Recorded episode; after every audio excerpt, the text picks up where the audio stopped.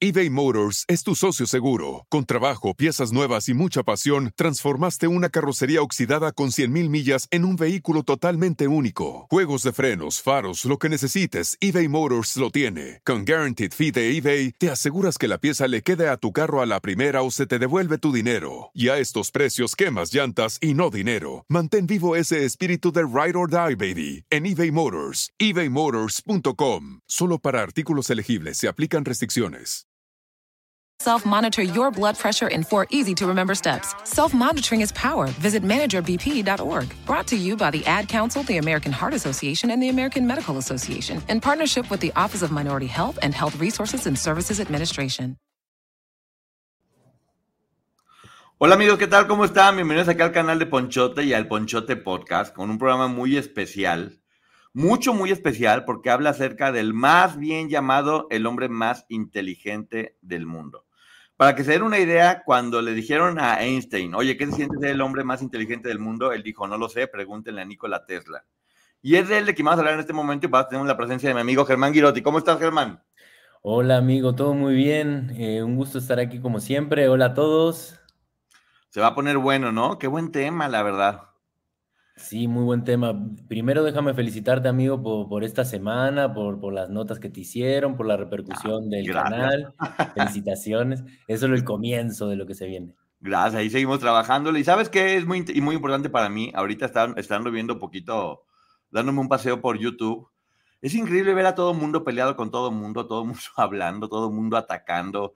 Y de repente es como ay, hay que salirse un poquito de eso para poder platicar de cosas que son más, más, más interesantes, que nos dejan por lo menos cultura, que nos dejan debatir, que es como gimnasio para el cerebro. Y eso es algo que se hace de corazón, porque neta vale mucho la pena que hablemos de todo esto. Y quiero darle la bienvenida a Laura R. ¿Cómo estás? Saludos. Irma Navarrete, Katy Godoy, ¿cómo estás? Eh, Nora, Nora Venegas, Ernestina Suárez. Alia Love. Ceci, ¿cómo está la productora? Ya llegó la productora. Saludos, Ceci. Lucila Negrete, qué gusto verte por acá. Ahora sí llega temprano. Y Carla Troya, que está por acá. Mónica, eh, Cori Bello, ¿cómo estás? Lisbeth Solís, ¿qué tal? ¿Cómo estás? Mucho gusto. Tetzangari, que siempre está por acá. Dalt García y bueno, a todas las personas que están sumando en este momento, porque hoy es día de platicar. Hola Lu, ¿cómo estás? Al Estrellita, bueno, es que por más que luego yo quiero, tengo que estar saludando a todo el mundo, si no luego se me andan enojando y empiezan de que no, que nos estás ah, menospreciando y que porque esta persona sí, ya esta no.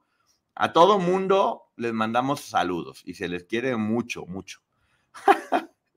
Dice Selene Lucero, matizar copete y listo, vámonos recio, ya, con champú morado. Ya, te digo que aquí les encanta hacer bullying. Poncho monetiza, sí, ya estoy monetizando. Pero bueno, tengo aquí un montón, Batia, saludos, Mirna, tengo un montón aquí de comentarios. Eh, que me los vas a tener que brincar todos, porque si no, no voy a alcanzar a llegar nunca al punto en donde estamos ahorita. Me encanta tu programa, gracias Carmen Vargas.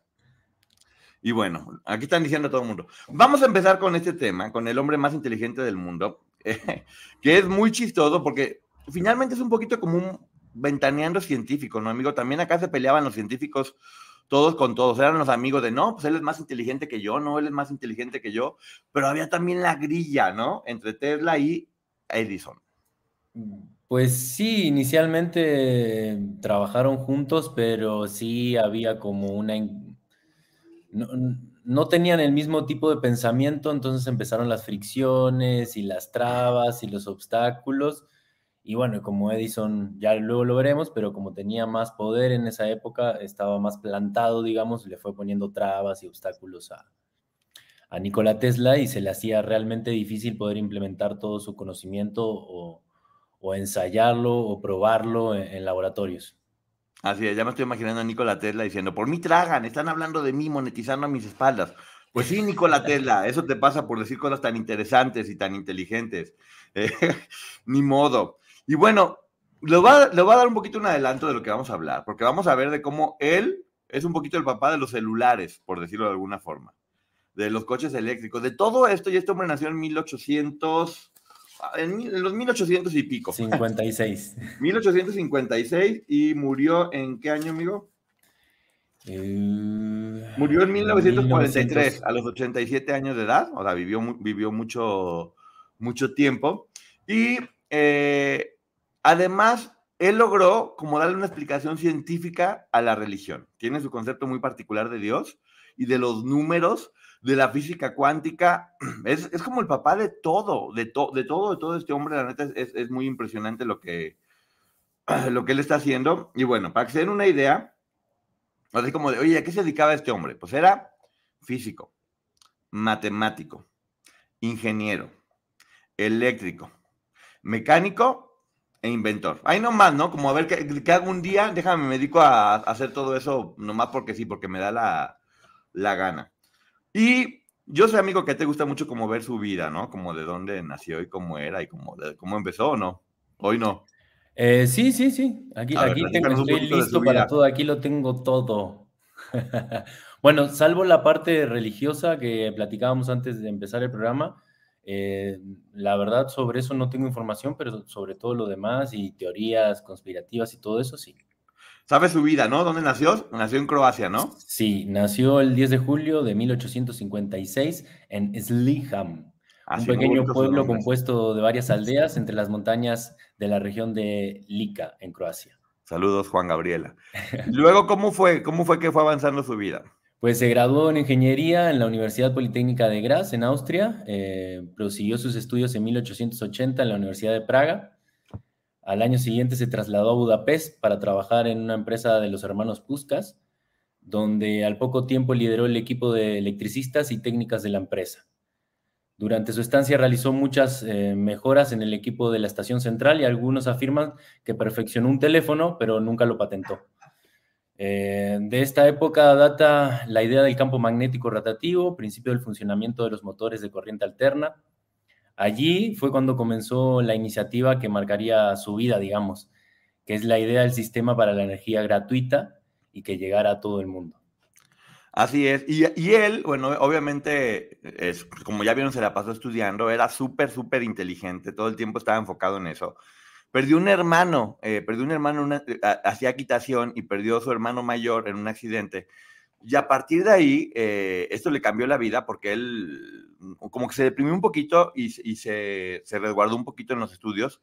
Y también tenía como mucha curiosidad referente a, lo de la, a la, vida, cómo sucedía. El día que él nació, hubo una tormenta eléctrica. No sé si tú sabías eso, amigo. No, no sabía. Hubo una tormenta eléctrica el día que él nació, lo cual es muy curioso porque él es como el padre de, la electricidad. Y le, y le, dice la partera a la mamá, dice, no, pues él va, él, va, él va a ser un niño de la oscuridad. Y voltea a la mamá y le dice, no, él va a ser un niño de la luz. Y justamente eso se trata, para que la gente tenga una idea un poquito más general, porque es tanta información, que luego, y son términos que es como no entender, fue la persona que quería que hubiera energía para toda la gente gratis, para acabar pronto. Y fue la persona que casi todos los experimentos, casi estuvo a punto de lograrlos todos y dejó como casi todo listo para que terminaran de hacer. Eh, las televisiones, los celulares, telecomunicación, los autos eléctricos. Ahorita vamos a ver adelantando un poquito más adelante. Dice que revolucionó la teoría eléctrica desarrollando bases para la generación de corriente eléctrica y su principal como, como logro fue la bobina Tesla, es como una pilota para acá pronto. bueno, creo que es lo más famoso que recordamos de él, esta imagen de, de esta bobina gigante donde uno piensa que lo va a electrocutar, pero la energía toma contacto con la persona y no, no le genera ningún, este, ningún, ningún accidente, al contrario.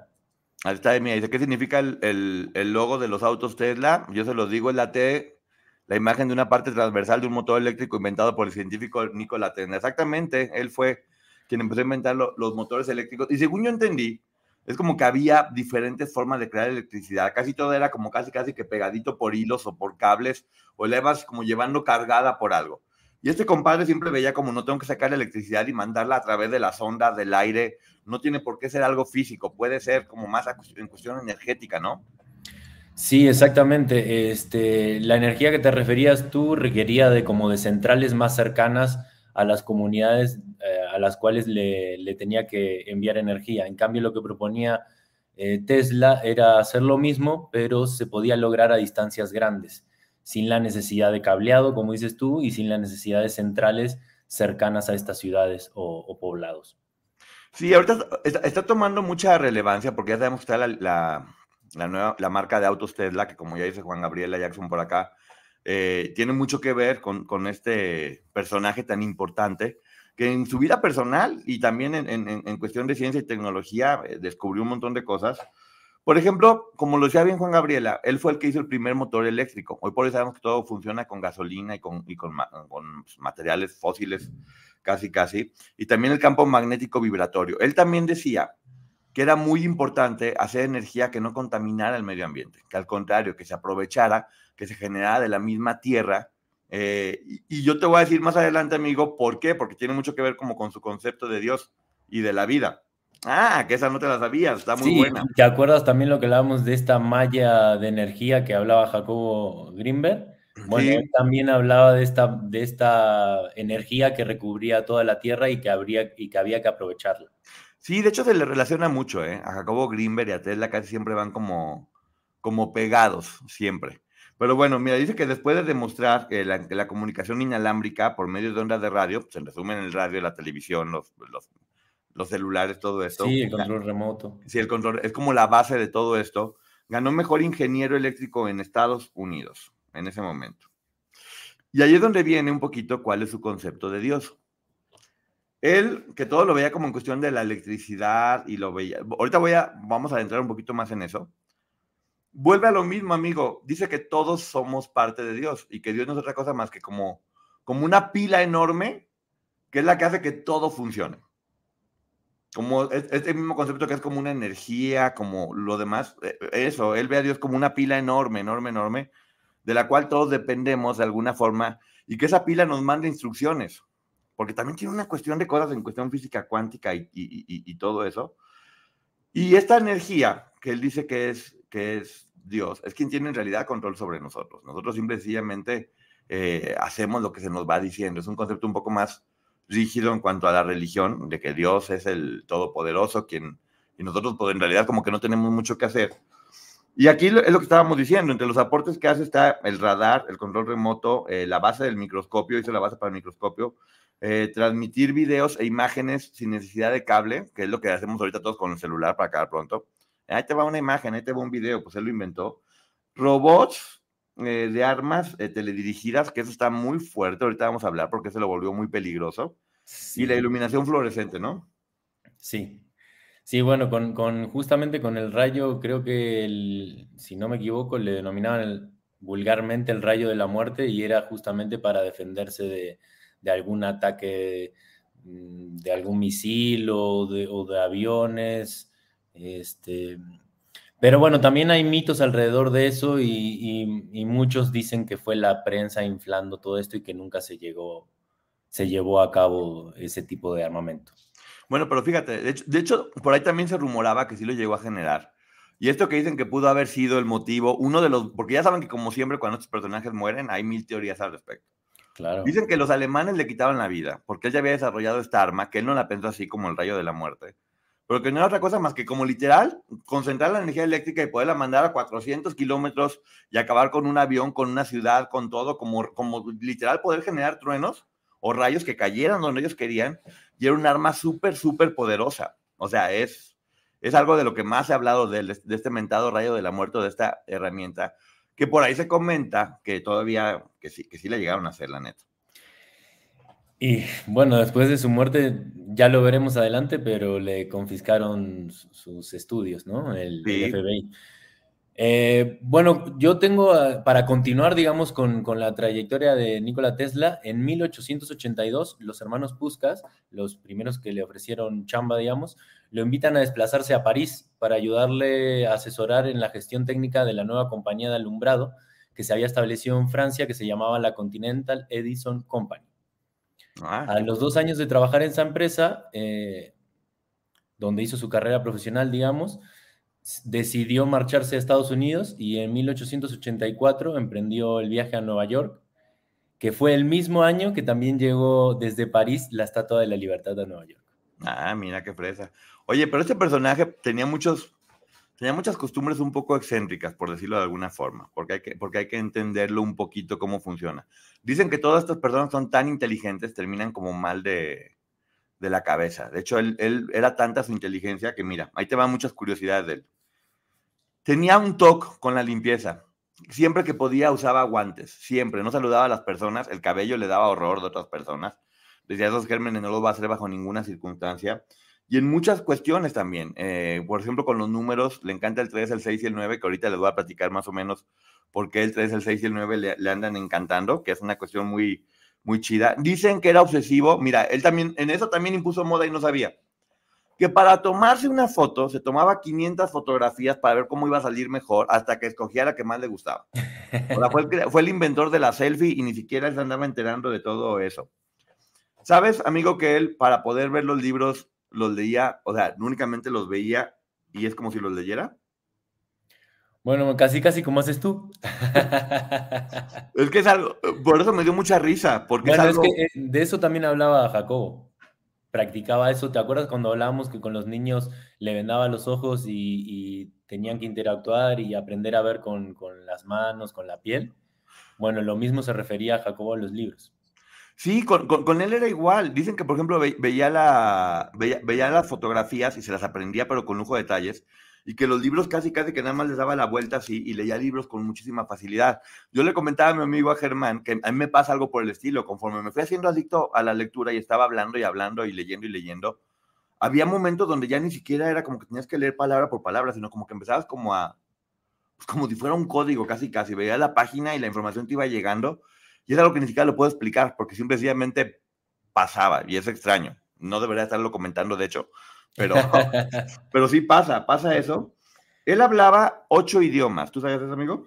Sí, amigo, y también de, de, los datos curiosos, digamos, que estabas nombrando, no sé si tienes también la información, que tenía como una obsesión con las palomas, y sí. de hecho, él dijo en una entrevista que, que su mejor amigo había sido una paloma. Pero no solamente eso, llegó más allá de las palomas, porque él tenía una obsesión por las palomas y de repente llegó una, una paloma a su ventana porque estaba enferma. Y él curó, curó a, la, a la paloma, se gastó una fortuna y de repente pues, la paloma murió. Pero él dice de esa paloma de, que la que, perdón, que le robó el corazón y que quería esa paloma igual que un hombre ama a una mujer y que también la paloma lo quería a él. Es, exactamente, yo me refería exactamente a esa paloma, que no, no, recuerdo si le había puesto nombre, pero sí, con esa, con esa dijo que su mayor amiga había sido una paloma. Sí, es que muchas le gustaban, pero con esta en especial, o sea, me, me impresiona que hubiera mencionado eso, ¿eh? Que, sí, porque era... también la gente comenta que nunca se le reconoció o se lo vio con, con una pareja romántica, que él siempre estuvo solo hasta el día de su muerte. Por eso era el hombre más inteligente del mundo, nunca se casó y nunca tuvo hijos. ¿Ves? ¿Ves cómo él estaba? Era un visionario ese hombre. Decía, ¿para qué pierdo el tiempo en todo lo demás si yo voy a estar dedicado a la, a la ciencia? No tengo que andar perdiendo el tiempo en otras cosas. Pero no fuera de broma, él como que nunca le importaba el dinero, que eso también es algo mucho de la gente, ni, ni el vestimenta, ni colores. Está como tan enfocado en lo que le gusta hacer, que de hecho no tenía casi, casi nunca dinero. Todo lo que tenía lo invertía en, en, en ciencia, en tecnología, lo volvía a invertir, no tenía ni siquiera casa estaba en los hoteles, donde ya como tenía esta obsesión también con los números, pedía siempre el piso 33, la habitación 33-27, porque 27 era múltiplo del 3, o sea, siempre ya empezaba a tener estas costumbres raras, como muy de genio, y que tenía muchas alucinaciones, dicen. Alucinaciones que pues obviamente todo el mundo es como que ahora dicen, estaba loco, estaba loco, estaba loco. Pero dentro de lo que él pensaba, era como que había logrado poder, que ya se ha dicho mucho, conectarse con este universo o con esto que es Dios y, y, recibir la información de arriba para poder hacer todo lo que hizo. Él lo mencionaba de esa forma, que de hecho por eso era como tan peligroso, porque también decía, todo lo que estamos viendo, de nueva cuenta, es un holograma. ¿Y sabes qué fue lo que más me impactó, amigo? Que él dice, este cuerpo que tenemos, en realidad es como cuando vas a realidad virtual y te pones un traje y unos lentes. Dice eso, dice, eso es este cuerpo, es un traje y unos lentes, y todo lo que estamos viendo es realidad virtual. Si te quitas este traje, que es tu cuerpo, vas a ver el mundo como es, que es, me imagino, cuando uno se ya pasa mejor vida y dejas el cuerpo, es cuando ves el universo como es en realidad o cómo venimos. Y todo esto, sí, pues yo me, impresionó porque dije, ¿cómo? O sea, esto, porque los átomos no son materiales. Entonces, este traje te permite, por eso vemos, tocamos y todo, para poder disfrutar del holograma. Qué fuerte, ¿no? Muy fuerte. Es, bueno, fue una persona muy, muy visionaria. O sea, estamos hablando que muchos de los eh, comienzos de algunos inventos se terminaron concretando casi 100 años después. O sea, el Wi-Fi o todo lo que hablabas tú ahorita. Entonces, obviamente que imagínate, era un incomprendido en esa época. No, completamente. Y luego te acuerdas que Marconi, que inventó el radio y la fregada y que el ah, sí, sí. Bueno, yo, yo aquí justo iba a, comenzar porque ahorita viene la parte donde primero conoce a Thomas Edison.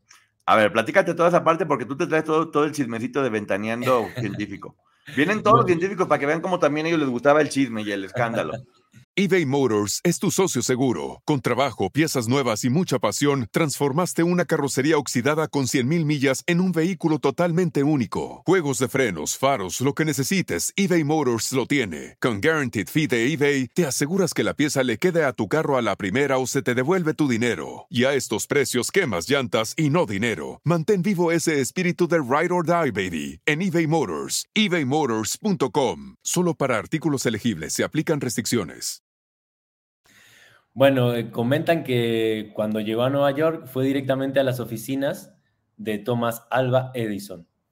Em, y llevaba una carta de recomendación de Charles Bachelor, que era el director de Continental Edison Company de Francia, eh, su último jefe, digamos.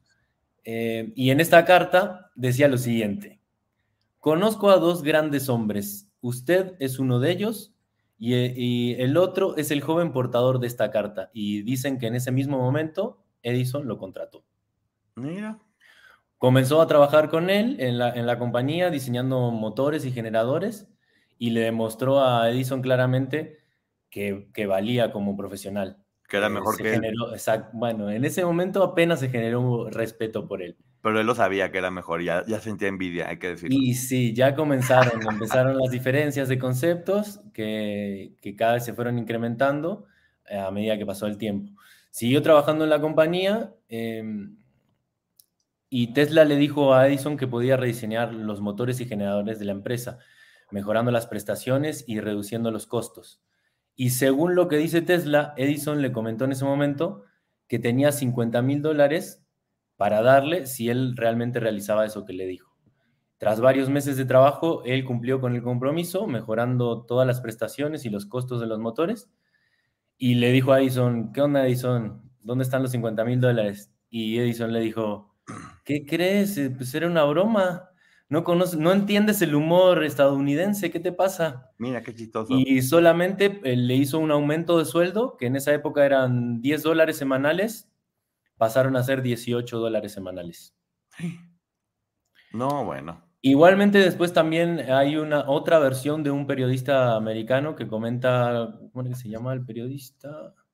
Bueno, no recuerdo, que dicen que la versión real fue que no fue Edison el que le ofreció eso, sino que otro que estaba más abajo de Edison en la empresa, pero que tampoco parece muy real esa propuesta porque en esa época 50 mil dólares eh, era bastante, bastante dinero, como, para, como para que se le ofrezca por ese trabajo. Mira, dice Mimi Leal, era un gran neurodivergente, su cerebro funcionaba diferente. Muy seguramente su diagnóstico hoy en día sería altas capacidades en comorbilidad con trastorno obsesivo compulsivo. Órale, ¿todo eso era? Así lo creo Mimi y era incomprendido como Einstein que tenía Asperger. Eh, seguramente tenía algo también parecido. Y, y si hay muchas cosas que como hasta ahora no se van entendiendo. Hablando un poquito de lo que estás diciendo tú ahorita, amigo, bueno, efectivamente, este compadre Edison ya sabemos que fue el que inventó los foquitos. Sí, ¿no? Bueno, sí, sí, sí, sí, sí, claro, sí. Y luego capaz que se manda yendo con esta gripa y ando inventando cosas. Yo soy el inventor de una historia que no era. Y pues obviamente lo... Pero, perdón amigo, pero Tesla, eh, bueno, es que yo lo tengo al final, eh, inventó los fluorescentes. Exactamente, pero bueno, para que se vayan dando una idea, era uno generó un producto que iba a generar mucho dinero y podía hacer muchas empresas y no, no, no competía contra lo que estaban haciendo todos. Acá este que era más hippie dijo, no, yo genero energía limpia para todo mundo, para que todo mundo la pueda tener gratis.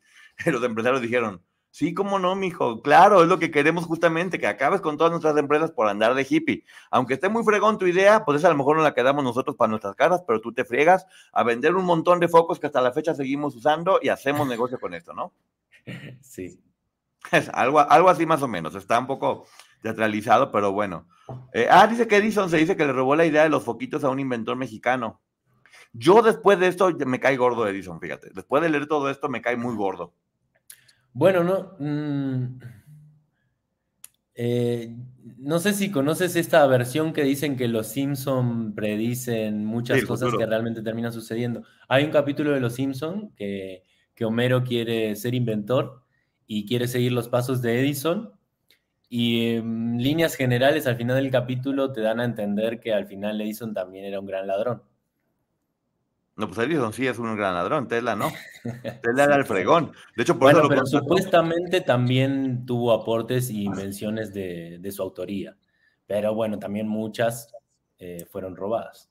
Pues no sabemos, es como Sergio Andrade que dice que era un buen compositor y después resulta que le robó las canciones a todo mundo o que escribía la pobre eh, Barry Morín, o también como acá en los medios de comunicación, eh, que siempre se agarran a alguien que hace todo el trabajo para que otros nomás anden parando el pescuezo. Eso me late porque aparte Edison era más vivillo con el dinero, era como más biznero. Eh, los otros eran como más hippies y el, amor y la energía y la ciencia. Sí, y estaba, y estaba más plantado, estaba más relacionado con esta élite que, que maneja el mundo, digamos, y que, y que decide qué tecnología ir implementando o cuál conviene y cuál no. Así es. Y luego, Marconi, que, que inventó el radio, mentira. No lo, no lo inventó él. Dicen que, que, utilizó 17 patentes de Tesla y que ahora sí que juntó todas las piezas de Tesla, le puso unas dos más, le puso un moño y dijo, ah, yo inventé el radio. No había hecho nada el flojo. O sea, Marconi Marconi nomás se colgó el, mérito, o sea, de esas personas había desde los tiempos de los científicos. Sí, Marconi, sí, la verdad. De hecho, comentan todos los periodistas que el robo más grande que le realizaron a Tesla fue el de Marconi. Ah, Yo eh, aquí, después, de Tesla, después de dejar la compañía, porque obviamente cuando no le dieron eh, los 50 mil dólares prometidos, en ese mismo momento eh, renunció y en 1886 creó su propia compañía, que se llamó Tesla Electric Light y Manufacturing. Ah, todo y continuó investigando, sí, continuó investigando eh, el desarrollo del motor de corriente alterna, que ese fue un tema interesante con, con Edison, en la corriente alterna y, y la corriente continua. Pero los, los inversionistas no estuvieron de acuerdo con él y destituyeron, lo destituyeron del puesto y de su propia compañía para poder, eh, y para poder mantenerse y seguir ahorrando para sus proyectos, trabajó de obrero. No sé si sabías eso, estuvo. No. Mira, aquí me están contando más chismes. en 1888 diseñó el sistema para generar y transmitir corriente alterna y en 1891 realizó demostraciones con varias máquinas ante el Instituto Americano de Ingenieros de la Universidad de Columbia. Ah, pues aquí viene, mira, se rumora que Alba Edison le robó sus inventos a Tesla, también que nació en México de padre mexicano y madre inglesa. Y dice acá que Tesla estaba trabajando en las ondas Wi-Fi, pero no le convenía a JP. JP Morgan no le convenía lo que inventaba Tesla. Pues es lo que te digo, o sea, es como, ah, qué padre, para mí está padre, para mi familia, pero para los demás no, lo que tenemos que hacer es tales, como todo ahorita, que, que te venden algo, como los celulares para caer pronto. Te venden el celular y te venden actualizaciones, programas, los cables que se pelan, eh, esta, esta, empresa de la manzanita que cómo le encanta, cómo le encanta andar eh, vendiéndote cosas que en realidad dices, ah, ya lo pagué. No, no, no, mijo, estás embarrado a estar pagando mes con mes un montón de cosas que están desgastando. Pues sí, van racionando la tecnología y, simplemente lanzan este, muy, poquito, muy poquita innovación o en diseño o en colores o tal vez en la cámara, pero todo lo demás lo van lanzando muy lentamente justamente para sacarle todo el provecho económico posible. ¿Alguien me puede decir que es neurodivergente? Aquí me dice la estrellita que su hijo es neurodivergente de 14 añitos, pero no, no, sé qué es neurodivergente. Si alguien sabe, por favor, eh, que me diga. Bueno, también que predijo lo de las Torres Gemelas. Es que también vamos a ir ahorita como a la parte más mística. Ahorita vamos a enfocarnos un poquito más en lo científico 100%. ¿Tú has escuchado del 369 de Tesla? No, todo lo de numerología que mencionaste tú, no, no, no leí. Bueno, ahí te va. Eh, es conocidísimo para Tesla lo del método 369, porque él descubrió que cada número, o sea, como todo es matemáticas y esto, descubrió que cada número tenía un significado. En resumen, ¿qué es el método 369? Es alienarte con la frecuencia de tu deseo y atraerlo a la realidad. ¿Qué, qué es eso? Física cuántica el deseo, ley de atracción, eh, ten fe y se concederá. O sea, todo esto, todos estos conceptos que tienen muchas formas diferentes de hacerlos y muchas personas que lo dicen. En realidad era el método 369 de Tesla, que él le dio una, desde sus herramientas, que era ser matemático, lo hizo de esta forma para generar esto que es un, física cuántica para acabar pronto. Eh, sí, yo, yo hace un tiempo, eh, una, una gran persona me recomendó una meditación de 21 días basada en numerología este, comentándome de que le había funcionado mucho, que le había funcionado también a, personas allegadas a, a, ella. Y la implementé, era todas las mañanas como una meditación, siempre era con un número diferente. Tenías que realizar una, como una frase y luego repetir el número varias veces, pero no me funcionó. Pero bueno, una gran persona que te dio algo bonito.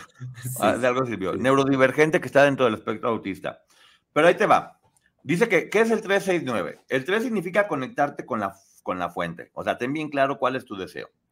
El 6 es fuerza interior y armonía. Es creer con toda tu fe que se va a realizar y tener la certeza segura de que eso va a suceder. Y el 9 es renacimiento interior, o sea, generar ese cambio que estás buscando. Volvemos a lo mismo a todos los libros que hemos estado haciendo, que si tú tienes muy claro qué es lo que quieres, eh, o lo de las palabras transforman, o... es que todo va en general lo mismo, te fijas amigo, que es como que tu cerebro tiene esta capacidad de crear todo lo que necesitas si tú realmente lo crees y piensas en eso. Lo bueno y lo malo también, hay que tener mucho cuidado con eso. Sí, lo que también decían en los cuatro acuerdos, que nosotros somos dioses, nosotros somos creadores y creamos nuestra realidad. Mira, me gusta más esto. Neurodivergente es un cerebro que funciona diferente, no es neurotípico. Ah, muchas gracias. Es como un cerebro rebelde, ¿no? Eso me sonó. Como es un cerebro divergente, como la película, que es rebelde y le anda. Claro, exacto, que va en contra, digamos, de lo, de lo común, de lo normal o de lo conocido. Así es. De hecho, fíjate que también dicen que a él le iban a, dar un premio Nobel y que él no lo quiso, que dijo, no, a mí esas cosas no me gustan, o sea, todo es como, es una payasada. Edison era el creador de la corriente. ¿Cuál, cuál era la gran diferencia entre Edison y, Tesla? Que Edison hacía la corriente continua y Tesla la corriente alterna. O sea, en resumen, corriente, continua que es con cables. Sí, y con estas centrales que tienen que estar cerca de los lugares donde se distribuye la energía. En cambio, la energía que proponía Tesla, como te decía antes, podías estar a grandes distancias, incluso debajo del mar, y, y también llegaba la energía y las ondas. Tesla es fascinante y dijo todos en esta frase, si supiera la magnificencia de los números 3, 6 y 9, tendría la llave del universo, que justamente es lo que estás diciendo. Los números 3, 6 y 9, que es la llave del universo, es decir, básicamente conecta tu cerebro con esa energía que es Dios o el universo, pídeselo y se te va a dar. Lo que viene siendo también en la Biblia o en la fe, pide con mucha fe y Dios te lo va a dar. Cuando tú pides con mucha fe es porque estás de alguna forma programándolo en tu cabeza. Y esta gran energía o esta gran pila que ve él es que es Dios, si tú se lo pides, se te va a dar. Si tú lo empiezas a generar. Y es a lo que voy. De repente todo el mundo estamos como tan pues, domesticados, porque es la palabra, aunque suene muy fuerte, que es lo que dice, cuando descubres que, no, que hay que romper con todo eso y hay que empezar a, hacer que nuestro cerebro funcione no para cumplir órdenes, sino para conectarnos un poquito a esta energía y empezar a generarlo como casi, casi mágicamente, porque que nos creamos verdaderamente que tenemos esa fuerza dentro de nosotros de poder generar cosas a través de primero pensarlas y desearlas, va a suceder. Y te digo una cosa, sí pasa, sí pasa en verdad. Es que tal vez le llamamos magia porque no lo podemos explicar o no lo podemos demostrar. Pues, eso en realidad evidencia que nos, nos falta muchísimo conocimiento o mucho por explorar. Y la verdad que todas estas teorías que hablaban estas personas siguen vigentes en la actualidad después de tantos años. Entonces, algo de, cierto, bueno, algo no, todo de cierto deben tener. Pues mira, aquí es donde vamos como más de lleno a este concepto de lo de Dios. Dice que Dios es quien verdaderamente tiene el mundo real. Entonces a todos cuando nacemos, en realidad es como cuando te pones el trajecito para vivir en este mundo virtual, de realidad virtual. Es como si fuera un holograma también, que es lo que decía Jacobo Greenberg, lo que dice mucha gente. No sabes cómo me choqueó eso porque dije, es neta, esto es un traje de realidad virtual. Todo lo que vemos y lo que sentimos y lo que tocamos y lo que es, es por este traje. Es a través de los ojos, de los oídos, del tacto, del olor, del olfato, de los sentidos. Todos a través de este traje. Y cuando el traje se descompone, pues ya empiezas a no, se te empieza a confregar todo el mundo, ya no tiene, tu traje ya no funciona para hacerlo, ¿no? Sí, bueno, pero supuestamente otras teorías o, o cuidándose en la alimentación o cuidándose en la alimentación logramos la longevidad y el cuidado del cuerpo que en la actualidad, digamos que con la comida chatarra, con la comida modificada, pues eh, se acelera este proceso de destrucción en el cuerpo y, empieza también a generarse todo lo que es el negocio de la farmacéutica y volvemos a hablar de las grandes personas que manejan los hilos de este mundo. Padrísimo que me lo digas cuando me acabo de comer una bolsa de papas. Pero bueno. una bolsa de papa de vez en cuando. Estuvo bien porque así me, limpiaba la garganta, sentía que necesitaba estar tomando algo. Me lo estoy llevando con puras pastillas, ¿eh? si suena medio raro es porque tengo que tener lubricada la garganta para no agarrarme tosiendo. Bueno, entonces, ahí te lo dice. El universo, que son puros átomos, era, pues, es como pura energía, que imagino que es un poco, por decirlo de alguna forma, pues, el cielo o el lugar donde te vas. Eh, hay que verlo como eso, como un mundo más energético, diferente al que entendemos. Acá te pone tu traje y lo vive de alguna forma. Es tal cual como para que para el alma es como vivir una experiencia de realidad virtual del tiempo que estamos aquí. Entonces, todo lo que pasa lo vivimos a través del traje. Cuando entendemos que estamos más allá del traje y que esto solamente reacciona y, te conectas con esa energía, pues puedes cambiar también la energía a tu alrededor y lo que está sucediendo, porque tú vas a poder tener control sobre eso a sanar a otras personas, a sanarte tú, que es lo que pasaba con Jacobo Greenberg en teoría, o con, o con Pancha, Pancha, Pachis. Pachita. Pachita, pues se parece como a muchos nombres. Fíjate cómo se van uniendo acá ya las teorías de ambos personajes, ¿no? Sí, claro, y, bueno, cuando investigaba sobre Greenberg eh, se mencionaba todo el tiempo. A mí también lo que me causa un poco...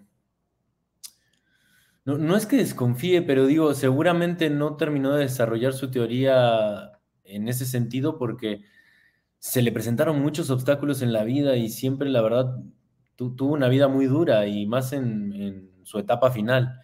Entonces, no sé si terminó así porque realmente quería y él realmente vivía otra vida en sus pensamientos o con esta conexión que dices tú con Dios, porque sí fue una vida de, obstáculos, de querer salir adelante, de querer abrir negocios, de querer implementar tecnologías y no funcionaban, no funcionaba la cosa, no funcionaba, no estaba del, de su lado.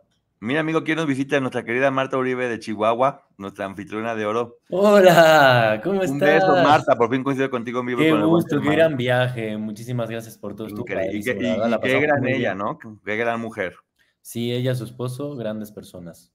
Más de estos temas, por favor, vas a ver que sí, lo estamos haciendo por el puro gusto de hacerlo, ¿no? Qué maravilla poder hacerlo por el gusto de hacerlo. Qué gusto que ande por aquí. Entonces, fíjate, estamos ya viendo todo esto que va tomando como un poco sentido de este, de este mapa y de la energía, que, que, lo, que, lo, que lo hace a través de los, de los números.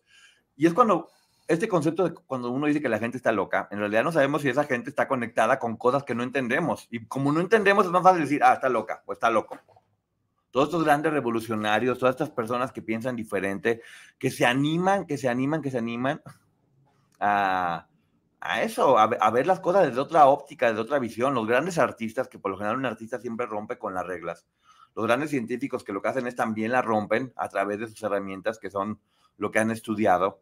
Y los grandes líderes también religiosos o espirituales, que lo que hacen es, tienen una teoría muy clara y la hacen. Es lo que dicen con este hombre, que como ya había logrado, como quien dice, conectar con esta enorme energía, de ahí era donde recibía toda la inspiración para a través de lo que había aprendido poder realizar todos estos experimentos. Ah, ¿verdad? Eso no te la sabías así, qué chido, ¿no? no. No, quería, quería, no quería interrumpir la parte, digamos, religiosa que hablabas de él, porque yo, yo más, más que nada me centré en otro tipo de información. No está bien para complementarla. Porque también, porque es muy raro, es como igual todo esto que pasa con los mayas eh, o la gente de Egipto, que es como que dices, ¿cómo eran tan exageradamente adelantados? Y de repente desaparecen y dicen que son los extraterrestres o que es alguien más, seguramente también tiene otro tipo de... Nosotros nos basamos únicamente en la inteligencia que es nuestra cabeza, pero a lo mejor hay más información que viene o de otra energía o de una nave espacial o de otra gente de otros planetas, por decirlo de alguna forma. Hay algo más que te va dotando de estos conocimientos que finalmente la gran meta de este hombre siempre era energía limpia, cuidar al planeta, no hacer que se destruya, que sí te da una idea de una conexión como con, en más armonía con el universo, ¿no? Sí, y, gratuita al alcance de, al alcance de todos. E, eso es eh, lo, interesante de esta teoría porque, porque digamos que va en contra de todos los monopolios que, se crearon este, desde los inicios de la humanidad. Entonces, estas personas, grandes inversionistas, siempre también eran los que ponían obstáculos porque no les convenía a ellos, o sea, porque este tipo de energía eh, no los hacía más millonarios.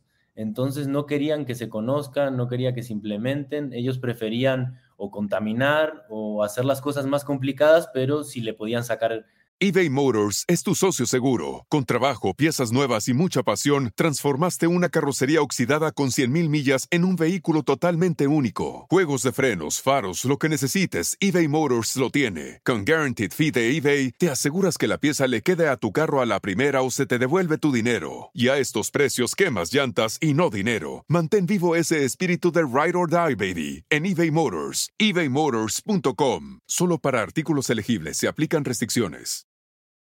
Eh, el provecho a las cosas, o sea, si le podían cobrar a la gente. Es que, mira, es como un grupo de gente muy envidiosa que si tienen acceso a información que es tan benéfica, prefieren en lugar de compartirle que todos la tengan, quedársela a ellos y poder controlar a todas las demás personas. Bueno, ya que yo lo iba a hablar más adelante, eh, pero ya, ya que lo estamos hablando, lo, lo, lo, comento ahorita. Hace unos días estaba viendo una entrevista que para que vean que no tiene nada que ver con este tema, una entrevista de... De New York. No, de Poncho Herrera, es el actor de RBD, que ah, todo eso. Bueno, y él comentaba que su padre es oftalmólogo, no, oftalmólogo no, eh, es dentista, sí. Em, y bueno, y que inventó una fórmula para eliminar las, las caries para siempre. O sea, primero era un líquido después lo pasó a unas gotitas y después terminó siendo como algo masticable. Em, y bueno, en esta entrevista él comentaba que porque el periodista le preguntaba, ¿y qué pasó con eso? Porque la verdad no, no lo he visto en el mercado, o sea, no, no sabía que existía. Él comenta que su padre se retiró a los 50 años de edad, se jubiló porque justamente vendió la patente de este producto, se juntaron las grandes corporaciones farmacéuticas y le compraron esa patente al papá de Poncho Herrera y lo... La escondieron, dijeron, gracias, hijo, qué bueno. Exactamente, justamente lo compraron para esconderlo, para seguir viviendo de, este universo de las caries, porque esas empresas hacen su dinero en base a las caries de las, de las personas y de todos los problemas dentales. Entonces ahí está la tecnología hace muchos años creada por el papá de Poncho Herrera, guardadita ahí. Y se enojó tanto que dijo, pues ahora no canto en los conciertos de RBD, como ven? Los voy a privar de mi presencia por no andar dejando a mi papá que sacara todo, todo eso. No, pero sí es una evidencia más de, cómo nos manipulan las grandes corporaciones y cómo, cómo hacen dinero a costa de nosotros y les importa muy poco nuestra salud y nuestras vidas. De hecho, dicen que cuando las grandes corporaciones, pensando justamente en esto del dinero, se estaban dando cuenta de que estaba volviendo peligroso para sus beneficios económicos, de oye, en cualquier momento una persona sí lo apoya y nos dan la torre a todos, empezaron a desacreditarlo. De hecho, bueno, también dicen que ellos fueron quienes le quitaron la vida, pero también empezaron a desacreditarlo muchísimo, a decir que estaba loco, a... pasa siempre eso, ¿eh? Cuando alguien dice la verdad y pones en riesgo a mucha gente que está haciendo cochinadas, lo primero que tienen que hacer es empezar a desacreditarte. Uy, luego te platico, amigo, unas historias que yo me sé. bueno, amigo, no sé si quieres que siga con, mi parte. sí, sí, a ver, síguele. por años. Síguele. Eh, bueno, en julio de 1891, eh, Tesla se convierte en su, ciudadano estadounidense y abre su laboratorio en la Quinta Avenida. Empieza con experimentos sobre resonancia, utilizando osciladores. Em, y empezó a tener denuncias de los vecinos de, la ciudad de Nueva York de que tenían este, como interferencias en la energía, había corte de, luz y bueno, le cerraron la, empresa justamente por todas ese tipo de denuncias que tuvo. Y por la luz, todo por la luz con Tesla. Sí, porque según sus experimentos hacían que fallara toda la energía de la ciudad, entonces esa fue una de las razones.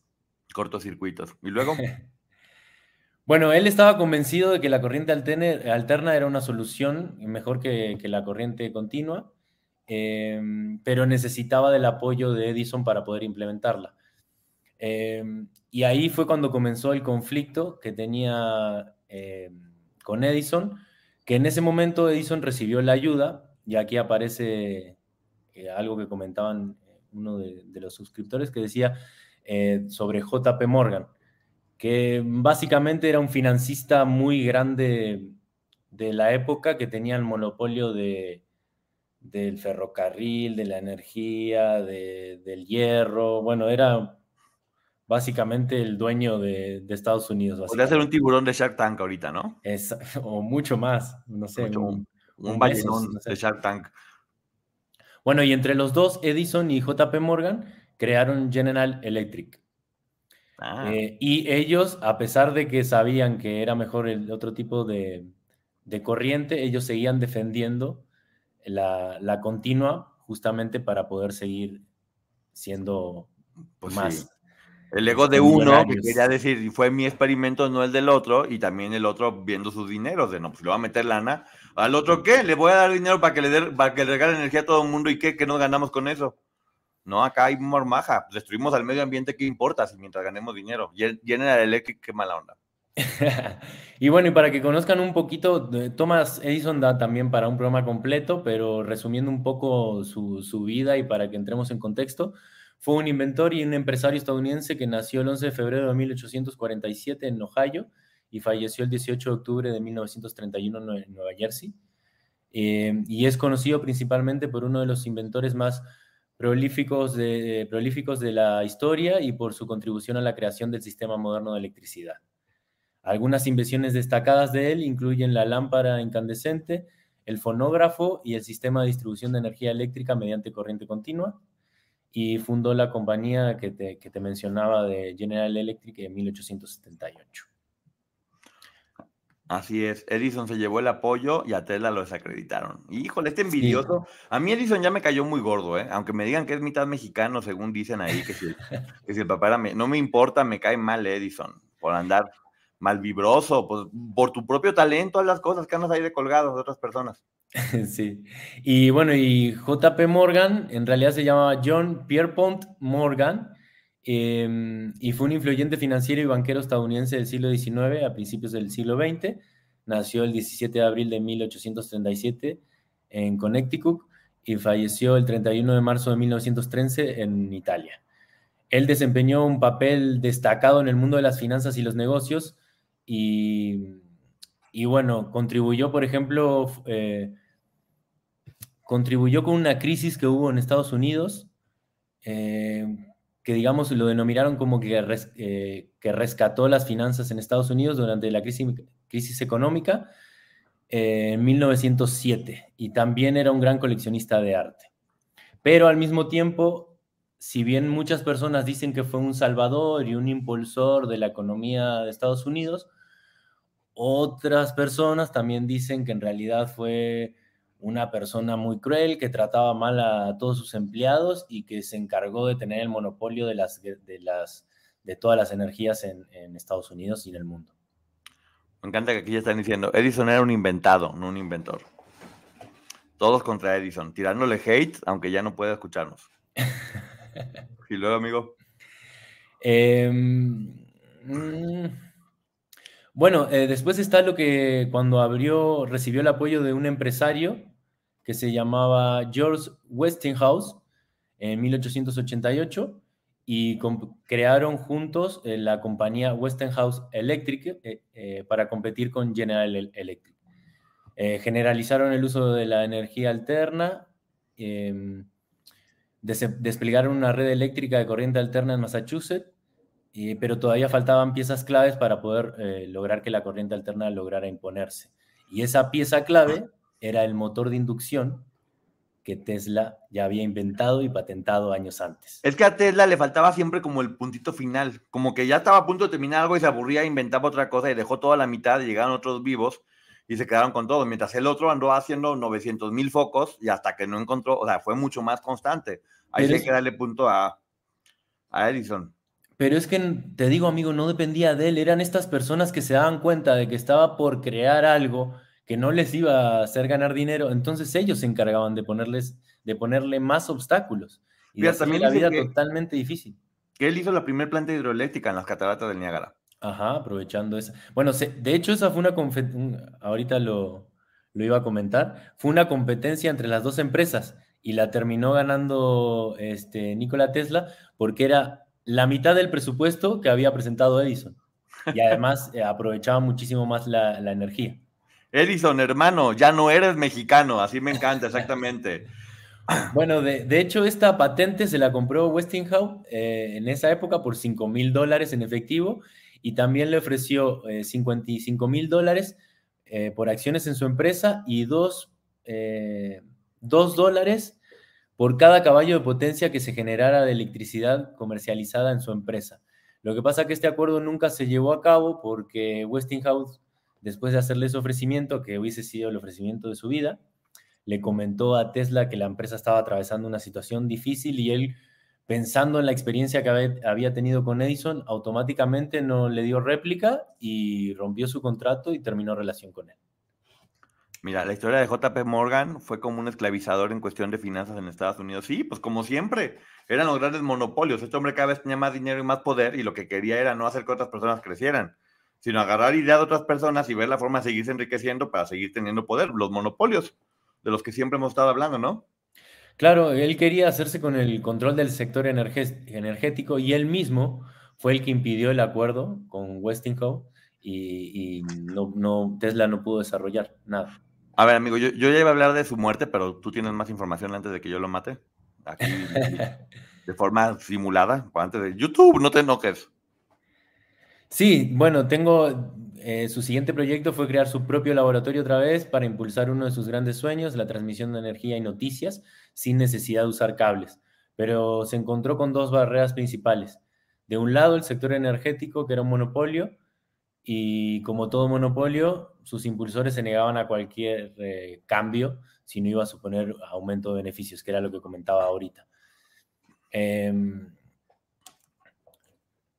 después comentan que su único aliado eh, para poder darse a conocer fue la prensa, que mostró siempre, se mostró siempre interesada em, frente a él, porque siempre él decía como frases interesantes o algo que, que llamaba mucho la atención o que era como muy revolucionario para la época. Por ejemplo, aquí tengo una frase que, la prensa, a la prensa le sorprendió mucho, que él decía, el presente es nuestro, el futuro es mío, el desarrollo, el desarrollo del hombre depende fundamentalmente de la invención, es el producto más importante de su cerebro creativo. En el espacio hay energía y es cuestión de tiempo que el ser humano logre aprovecharla. El científico no busca, el científico no busca resultados instantáneos ni espera que sus ideas avanzadas sean aceptadas fácilmente su deber es sentar las bases, señalar el camino a los que vendrán. Cualquier persona en la tierra o en el mar podrá recibir noticias de cualquier lugar del mundo o mensajes particulares destinados solo a ella con un aparato sencillo que cabe en el bolsillo. ¿Te suena algo? Ah, mira, nada más. 100 años antes, ¿eh? Bueno, te digo, o sea, este hombre sí era un visionario, por eso sí puedo creer mucho más esa, teoría de que él había logrado tener como esta comunicación con algo más allá de, que también a lo mejor si lo pensamos bien, nuestra inteligencia no es en realidad otra cosa más que un poquito de la conexión, lo que hablamos que existimos como dos personas dentro de nosotros. Una es tu cuerpo y tu cerebro y otra cosa es como tu alma o tu esencia, que es la que te va diciendo, eh, échale ganas, no das flojo, esto, lo otro. Y estamos tan preocupados por todo lo que es el traje virtual este, que, que descuidamos lo que tiene que ver con es que le ponemos como cerebro o alma, como cada quien lo quiera llamar, pero con esta conexión con el universo y vernos de esa forma te, hace como más poderoso, ¿no? Y entender eso, que, mira, hay una frase que me dijeron que, que, nunca se me va a olvidar, que es que no hay mejor disfraz para la mediocridad que el papel de víctima. Y es verdad, porque cuando tú entiendes que todo lo que pasa es porque tú lo estás generando, dejas de victimizarte y te concentras en que tú generes cosas diferentes a lo que estás viviendo en ese momento, ¿no?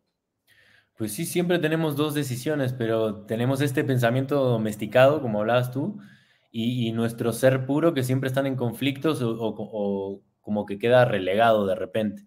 Y tenemos que, lograr esta comunión y, empezar a trabajar juntos, ¿no? Y a, pensar en nosotros y a domar a esa, a esa bestia. Refiriéndonos a, a lo que hablábamos hace un rato y a la primer victoria, digamos, que tuvo Tesla frente a su archienemigo Edison, en 1893, en la Feria Internacional de Chicago, em, después de muchas deliberaciones entre los organizadores del evento, se decidió, iluminar la feria usando la corriente alterna, aceptando la oferta de la compañía de Westinghouse Electric, Electric ah. eh, que había presentado el presupuesto, era lo que te comentaba, había presentado el presupuesto casi a la mitad de lo ofertado por General Electric. Para Tesla fue un gran, una gran victoria y meses después tuvo una segunda pequeña victoria que fue la construcción de la central hidroeléctrica en las cataratas del Niágara, que te referías tú hace un momento, eh, que un comité de expertos analizó el sistema para utilizar y aprovechar el potencial hidroeléctrico del salto de agua y decidió usar la corriente alterna. Mira, nada más, era un poquito como un profeta científico, ¿no? Así tenía mucho de espiritualidad, lo que dicen aquí. Él siempre jugó limpio, pero mira, todo el mundo lo quiso boicotear y a lo mejor en el fondo entendía, y hoy lo podemos ver, que él no estaba, a él no le iba a tocar ver los frutos, pero sabía que estaba dejando semillas, que hoy por hoy son parte de todo eso que tenemos ahora, ¿no? Sí, no, te digo, amigo, o sea, súper visionario. 100 años, más de 100 años atrás, él estaba hablando de temas que ahorita, apenas ahorita los estamos este, haciendo cotidianos, ¿no? Ah, pero ahí te va. Ahora sí, algo más antes de llegar al momento de su muerte. Eh, no sé si tú sabes algo del laboratorio, del, último laboratorio que abrió, que al final lo tuvo que cerrar también. Pero por eh, eso, porque ya empezaban a... ¿Eh? De Warden Clive, no sé si sabes algo. Mm, lo que sabía es que al, final justamente lo empezaron a bloquear, a bloquear, a bloquear, la gente empezaba a decir que estaba loco, lo empezaron a, a demeritar y él se empezó como a deprimir y llegó a, llegó a un momento donde ya todo lo que hacía lo hacía dentro de este cuarto de hotel, el, el, número 3327, en el piso 33, porque se empezó a obsesionar con todo, con la limpieza, por usaba los guantes con los números, daba tres vueltas antes de entrar, un poquito lo que le pasa a todos estos genios. Y de repente hubo un momento donde él se encerró, porque también se volvió muy paranoico de, de que lo estaban buscando y decía, ah, mira, justo lo que dicen aquí, Poncho, tal vez un Leonardo da Vinci, Tesla dejando mapas para el futuro, un poco, sí, exactamente. También Leonardo da Vinci es otra persona que es muy importante ver dentro de, este. Murió tres días antes de cumplir 87 en la habitación 3327 en la planta 33. Sí, él tenía esta obsesión completamente con, lo de los números. Bueno, ya que voy con esto, él de repente dice que no, que, únicamente pueden entrar cuando él le avisa a, le avisa a alguien deja un letrero de no molestar, pero pasan dos días y nunca habla y se comunica y entra una de las personas y ve que perdió la vida. Resulta que a los dos días de que él muere, llega la CIA y se lleva toda la información, toda la información que él tenía de todos sus experimentos, de todo lo que él estaba haciendo en ese momento. Y tú imagínate nada más lo que venía ahí, que lo nombran como clasificados como esos archivos clasificados que tienen que esconder y que no querían que para nada se supiera. Y es apenas ahora, hace poquito tiempo, no me acuerdo, creo que en el 97, no, 2000, no, me acuerdo exactamente en qué año, que deciden desclasificar, ah, no, me acuerdo, pero sí lo tengo aquí anotado, que deciden desclasificar todos estos archivos, porque 2016 y 2018 se desclasificaron. Claro que fue también al mismo tiempo cuando desclasificaron lo, eh, y salió también lo de Jacobo. Exactamente. Todo eso se desclasificó. ¿Por qué se desclasificó? Porque ya está. claro. Ya está el Wi-Fi, ya está el Internet. O sea, ya todo eso ya está. Entonces ya no tenía sentido seguirlo teniendo escondido. Pero lo único que te demuestra todo esto, lo que te podría demostrar, es que desde 1940 ya existía todo esto y te guardan toda esta información Así como imagínate cuánta información hay ahorita guardada de la que no tenemos ni siquiera la menor idea. Capaz que ya inventaron las papitas con limón y chile que adelgazan y uno aquí sufriendo. no, bueno, también están las teorías de que, los avistamientos de ovnis en realidad es tecnología oculta eh, que tiene la, la, CIA y en realidad no es que son seres de, otro planeta, sino que somos nosotros mismos experimentando con tecnología que todavía para ser conocida por, todos va, a llevar muchísimos años. Pues mira, a quien ponen a examinar todos estos archivos clasificados es precisamente a un tío de Donald Trump, que él se pone a examinar todo esto y dice que, pues, que el compadre este en realidad era más filosofía que realidad, que, como que pone puras fumadas, como que era hippie y era más religioso que lo que tiene que ver con la ciencia. ¡Mentiroso! No, sea, no mienta, señor, no mienta. Pues, ¿Cuál mentira si todo ya existe en este tiempo? Es lo que le da el mérito, yo creo, ¿no? Sí, además, este, creo, si no me equivoco, eBay Motors es tu socio seguro. Con trabajo, piezas nuevas y mucha pasión, transformaste una carrocería oxidada con 100.000 millas en un vehículo totalmente único. Juegos de frenos, faros, lo que necesites, eBay Motors lo tiene. Con Guaranteed Fee de eBay, te aseguras que la pieza le quede a tu carro a la primera o se te devuelve tu dinero. Y a estos precios, quemas llantas y no dinero. Mantén vivo ese espíritu de Ride or Die, baby, en eBay Motors. ebaymotors.com. Solo para artículos elegibles se aplican restricciones que a lo largo de su carrera inventó, tuvo 275 276 inventos. O sea, tú ya nombraste los más conocidos o relevantes, pero además de eso, hizo 270 más. ¿Será la transmutación por osmosis acaso? Es que podría ser, porque te digo, finalmente vimos que fue el padre de casi todo. Y, por eso para mí sí es importante, como que sí, que sí se pueda entender cómo este hombre que yo le puse aquí en el título, que, era el hombre más inteligente del mundo según Einstein y según todo lo que estamos viendo. ¿Por qué la inteligencia? Creo que tiene mucho que ver con este nivel de conciencia y de poder ver las cosas desde un nivel diferente. Porque él tenía todos sus estudió primero un montón, como dicen, hay que aprender para desaprender. Estudió matemáticas, todo, todo, todo estudió, todo. Creo que hasta estudió corte y confección y macramé. algunas clases de cocina también y una de dibujo artístico, de papel repujado, algo así para saber todo. Y sobre eso intentó como darle una explicación científica o matemática al universo, a Dios, a la vida, a todo lo que te dicen únicamente cree y no lo pienses. Y él dijo, no, yo sí lo, yo, quiero eh, racionalizarlo.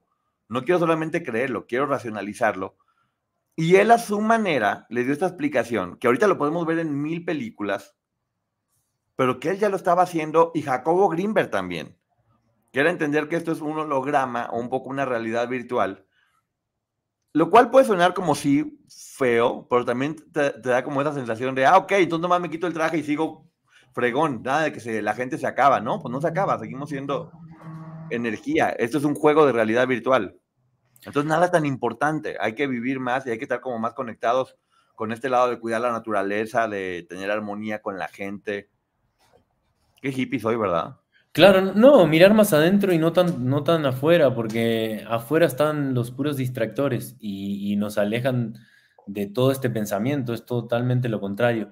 Antes de, llegar a su muerte, él volvió a trabajar con JP Morgan, de hecho le, patrocinó su nuevo estudio, su nuevo laboratorio y invirtió 150 mil dólares, que en esa época son más o menos como entre 4 o 5 millones de dólares en la actualidad Em, pero otra vez, cuando Morgan se enteró que la energía que estaba implementando Tesla iba a ser eh, para todo el mundo y gratuita, eh, le cerró el proyecto.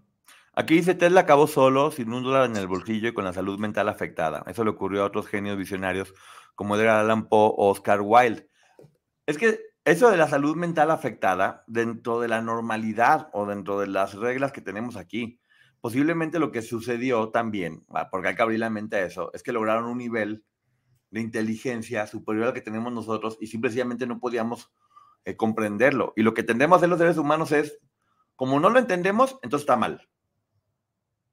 Lo estigmatizamos. Está loco, está mal, es una cualquiera, es mentira, es un mito, es una ley. O sea, todo como ya, ¿para qué le pensamos si podemos nomás ponerle la etiqueta de está mal y punto se acabó, ¿no?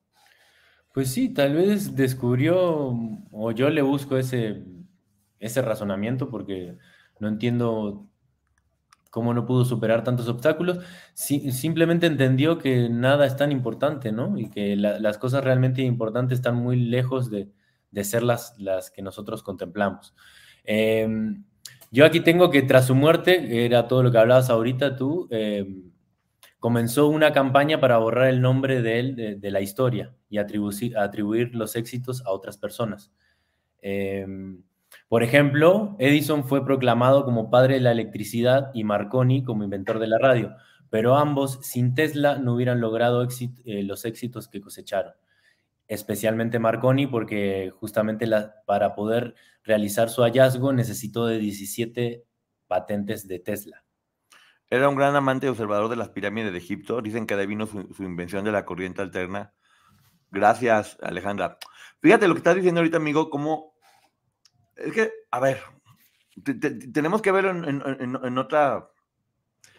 ¿Te acuerdas que yo te, dije, ve los videos de, Tesla, todo lo que viene abajo y cómo mucha gente lo sigue casi, casi como si fuera un, profeta? Ajá, sí. Como si fuera una religión, casi, casi. ¿Y por qué es que también yo me puse, sí, a mí se me hizo un poco raro no encontrar nada de lo que tú te referías, pero es que yo también me, basé en todos como eh, artículos académicos entonces yo creo que por eso también no apareció ese tipo de información, porque era, mm, en ese tipo de documentos no, suelen hablar de esos temas. Mira, dice Camarena, inventor de la televisión a color mexicano, tuvo un accidente cuando trabajaba en nuevos inventos a color a bajo costo. Es que ahí ese es el tema, ¿no? Bueno, finalmente, este, mm, la Corte Internacional en 1943 falló a favor de Tesla. Eh, para, hacerlo acreedor de, estos inventos que, le robó Edison y, Marconi. Em, pero lo que hablan en esta entrevista es que la cultura popular todavía sigue pensando que Marconi fue el inventor de la radio, a pesar de que en 1943 la Corte dijera todo lo contrario. Mira, y después hablan de que el gobierno norteamericano incautó a través del FBI todos sus documentos e investigaciones y la familia de Tesla tardó años en recuperar dichos documentos y para lo cual tuvo que contar con la ayuda de la Embajada de la antigua Yugoslavia eh, y que desde entonces se encuentran expuestos en el Museo de Nikola Tesla en Belgrado. Dice, Poncho, lo de los números reina todo. Yo estudio mucho lo de la numerología. Checa a Gregory Grabovoi. Dice Selene, Germán era el niño estudioso y Poncho el niño inteligente que pasaba sin estudiar. No creas, yo también me pongo una friega, ¿a crees que no? Yo, bueno, no te creas, yo o sea, no, era nerd, pero sí me iba bien. Tú sí te iba bien, amigo, siempre. Bye, más o menos, amigo, ¿eh? Ay, eres súper estudioso. En, en todo lo que eran ciencias sociales y ciencias eh, naturales me iba medianamente bien, eh, pero en las exactas no tanto pero sí tenía la facultad de estudiar poco y, que me fuera bien. Pues sí, es que cuando haces lo que te gusta, sobre todo ya en la está bien que secundaria y prepa, pues uno prefiera de repente divertirte que estudiar y ya promedias más o menos con pasarlo está divertido, pero ya cuando estás en tu carrera o haciendo lo que te gusta, tú en tu casa, actuación o lo que estamos haciendo, ahí sí hay que meterlo todo, porque lo único que haces tonto es a ti mismo, ¿no? Bueno, exacto. Yo, que retomé mis estudios de psicología ya de adulto, fue, fue diferente el aprendizaje y sí, tienes toda la razón con lo que acabas de decir. Eh. La verdad que cuando estudié psicología, si bien fue un esfuerzo, este, me fue bastante bien. Porque es lo que te gusta, entonces no puedes perder el tiempo con eso. Me salieron bien alternativos, ¿eh? Para que veas. Mira. ¿Tú conoces algo de la, de la ley de Striegler? No. ¿Qué es eso? Platícanos. Esa ley dice que normalmente ocurre que un invento casi nunca lleva el nombre del verdadero inventor, porque suele ser otro el que se apropia del mismo para, para el saber popular. Ah, seguro trabajó en las televisoras aquí. bueno, ya lo, ese es otro tema para otras cosas. No me puedo reír mucho porque me agarro tosiendo. y lo llevo bien, ¿no? Lo he controlado bien lo de la tos. Súper bien, amigo. Tosiste solo una vez, creo. Ando basándome las pastillas estas de menta súper ultra fuerte y el tecito y todo, pero miren, para que vean cómo eran mucho las ganas. Eh, el espiral, alguien puso una frase muy bonita ahorita que no me acuerdo, que la mejor forma de, de ver hacia afuera es ver hacia adentro o algo así, comentaban, por ejemplo. Mira, dice, como el inventor de los parabrisas o limpiadores de parabrisas, todo lo que experimenta por años no se le reconocían en su invento, llegó a juicio por años. Mira, no sabía eso. Bueno, y también este, refiriéndome a, refiriéndose a, los inventos, a los más reconocidos, aquí tengo algunos que también son algunos de lo que dijiste, tú, pero seguramente hay alguno que no. Transferencia inalámbrica de energía eléctrica mediante ondas electromagnéticas, corriente alterna, la radio, resonancia magnética, puertas lógicas, bombillas sin filamento o lámparas fluorescentes, bobisna de Tesla, principios teóricos del radar, el control remoto, eh, estudio de, rayos X y la arma de energía, de energía, eléctrica que hablábamos, que se conoce como el rayo de la muerte. Eh, ¿Tú qué piensas de Tesla? O después de conocer mucho de él, o leer mucho de él, o investigar mucho de él, ¿qué sensación te deja? Pues que era una persona muy inteligente, incomprendida, seguramente tenía algún padecimiento que en esa época no, no se conocía, por eso también muchos lo, tildaban de, loco, pero simplemente una persona que vino que vino aquí para, para ayudarnos, para ayudarnos a evolucionar, para, para hacernos entender el, sentido de la vida y que no lo dejaron. Le pusieron obstáculos y lo relegaron. Einstein a su esposa Mila, eh, Milva Marik, una brillante científica, omitieron su aportación sobre la teoría de la relatividad. Einstein se dio todo el crédito y los del premio Nobel lo sabían y lo apoyaron. No, te digo que me estoy dando cuenta que hay muchísimos chismecitos acá detrás de todos estos científicos, ¿eh? Era, se manejaba casi igual que la farándula por acá. Sí, tú sabías que, bueno, tú comentabas eh, al principio que él hablaba siete idiomas. Ocho. Él, ¿Ocho? Bueno, ocho contando al esperanto, porque él estaba a favor del esperanto, del, idioma esperanto, para hacer un idioma universal que, unificara todas las razas. Y, de hecho comentan que lo manejaba muy bien. Pero es lo mismo, si se hubiera hecho el idioma universal el esperanto, se acabarían las clases de inglés, los, las escuelas de inglés, los libros en diferentes idiomas. O sea, siempre todo tiene que ver con negocio.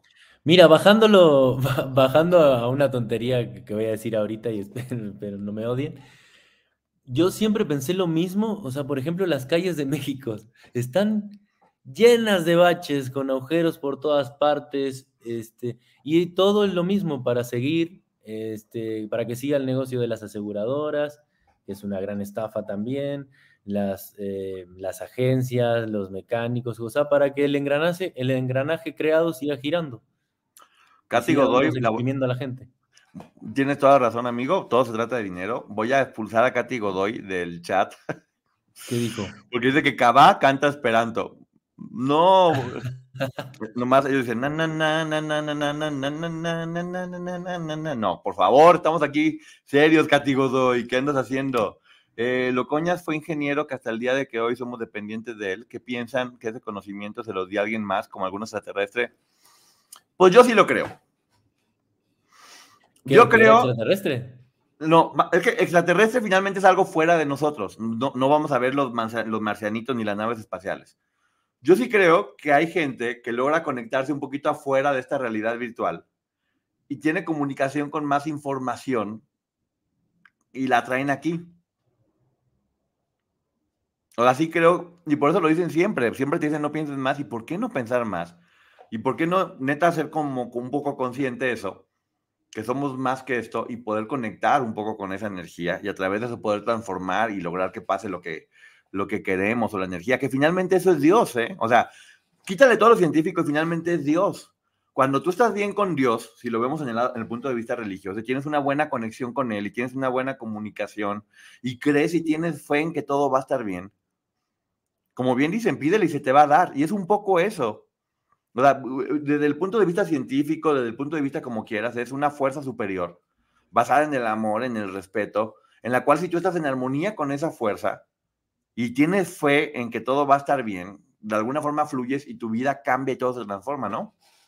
Sí, de hecho, de hecho yo, yo viví eso, pero mi infancia, amigo, no sé si a ti te pasaba lo mismo, que, o sea, ya de adulto no me ha pasado, pero pensar en una cosa o soñar con una cosa se terminaba cumpliendo, se, terminaba realizando. Eh, recuerdo una vez este, que mi abuela, mi abuelo, mis padres de repente me regalaban algo de dinero y yo lo iba ahorrando, lo puse en una cartera y lo escondí tan bien que me olvidé durante mucho tiempo dónde había dejado el dinero. Y pasaron varios meses. Y después empecé a tener sueños y en el sueño recordé dónde estaba, dónde estaba el dinero y cuando me desperté fui y lo busqué y ahí estaba. es lo que te digo, hay una comunicación más allá de... Me preguntas si me ha pasado, amigo, tú sabes, me ha pasado infinidad de veces. Yo sé que sí. O sea, lo que pienso... a mí de adulto no me ha pasado, a ti sí. A mí me... O sea, yo lo que pienso por lo general es como que de alguna forma sí se empieza a materializar y termina sucediendo, porque en el fondo sí es... ¿Cómo te explico? Si, si yo quisiera hacerlo consciente, como de voy a pensar en esto para que se realice, no pasa. Pero cuando simplemente llega, y es como que tiene que ver con el corazón, con la cabeza, con entonces, con que en verdad lo, lo generas desde muy dentro de ti y, tienes fe, porque esa es la palabra que hay que utilizar. En mi caso, tienes fe, subconsciente, lo que sea. Convicción. Convicción, fuerza, eh, yo lo digo como que no creo en el fracaso, pero en realidad es como un poquito eso, tener tanta fe que dices, es que no hay, eh, va a ser. Entonces te lo generas acá y termina pasando. Y también es un poquito como un gimnasio que uno va desarrollando, ¿eh? Conforme más vas aprendiendo a, a, como desarrollar esto de, de, pensar. Mira, lo dice Chicharito para acá pronto. ¿Por qué no pensar en cosas chingonas? Sí, ¿por qué no hay noticieros de buenas noticias? Claro, ¿por qué no pensar en formas chingonas? ¿Por qué no pensar en que las cosas pueden ser buenas? ¿Por qué, ¿Por qué también no ver cosas que te ayuden y por qué llenarnos de basura? ¿Por qué no pensar en construir todo el tiempo o en crear? Yo sí creo que crear es la energía, es, es crear es estar en, en, comunicación con Dios. Cuando tú te vuelves creativo, tienes como una, una conexión con el universo. La creatividad tiene que ver con la niñez y de niño uno es la esencia pura de, de tu alma, ¿no? Ay, qué, qué y, y, no, y, no, hay, no, hay, no hay barreras mentales, no hay, no, no hay límites.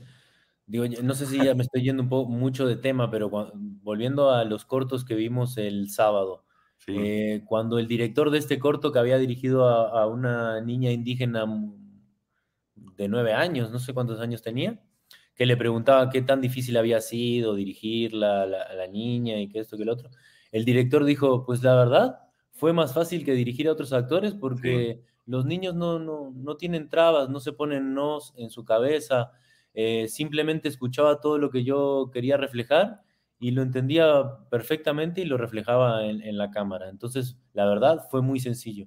Y eso es lo que tienen los niños, esa facilidad, que lamentablemente con los años la vamos perdiendo, nos vamos poniendo barreras, obstáculos, eh, vamos velando mucho conocimiento, muchas formas de pensar y, nos concentramos en, la culpa, en sufrir y la verdad que deberíamos seguir viviendo como niños. Es que a lo mejor es eso, no, se nos ha dado la idea de como que nacemos sin saber nada y poco a poco se nos va enseñando. ¿Por qué no pensar que nacemos todos en esencia? Porque yo siempre, el otro día me preguntaron, yo también me preguntaba, ¿habrá gente que nazca siendo mala? Y no lo creo, ¿eh? Yo creo que todos, nuestra esencia, nuestra naturaleza es ser buenos.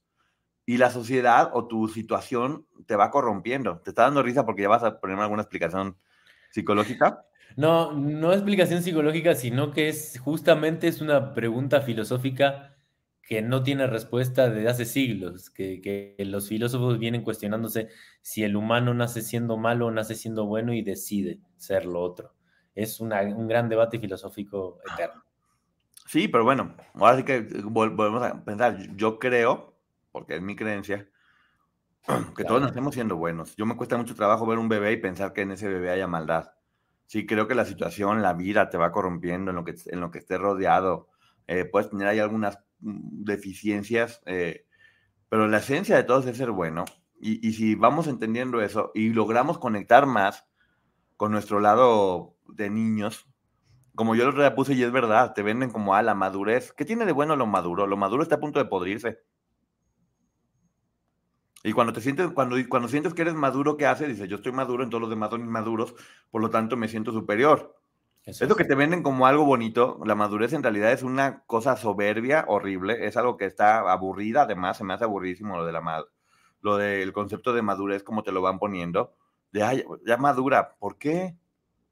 No, un niño siempre está aprendiendo. Una persona en esencia joven siempre está aprendiendo, siempre está queriendo nada más, siempre está dispuesto a creer en la gente.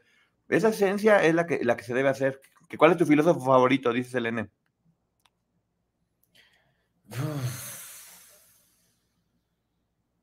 No, pues no, tengo preferidos, o sea, a todos los veo por igual. Em, y básicamente todo, todo nace este, de, Aristóteles y Sócrates y de ahí los demás van traduciendo, siguiendo su filosofía. Entonces, eh, no, no, no tengo preferencia por filósofo. Sí me gusta la filosofía en sí, pero no tengo preferencia por ninguno. Otros copiones eh, también se la copiando. no, bueno, pero en esa época no, es que se copiaban con documentos, se iba pasando el conocimiento de persona a persona y era juntarse alrededor de una gran roca y escuchar a los pensamientos o las teorías interesantes de estas personas tan sabias. Mira lo que dice María. Hay que empezar en hacer un cambio por pequeño que sea, pero unidos podemos hacer la diferencia. ¿Por qué creen que hacemos estos programas? Es el cambio del 1%, amigo, cambios este, atómicos.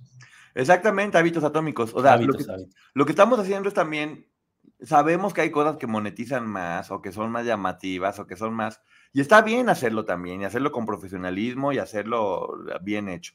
¿Cómo estás, Alita Adams? ya llegaste bien tarde, Alita, ¿qué onda?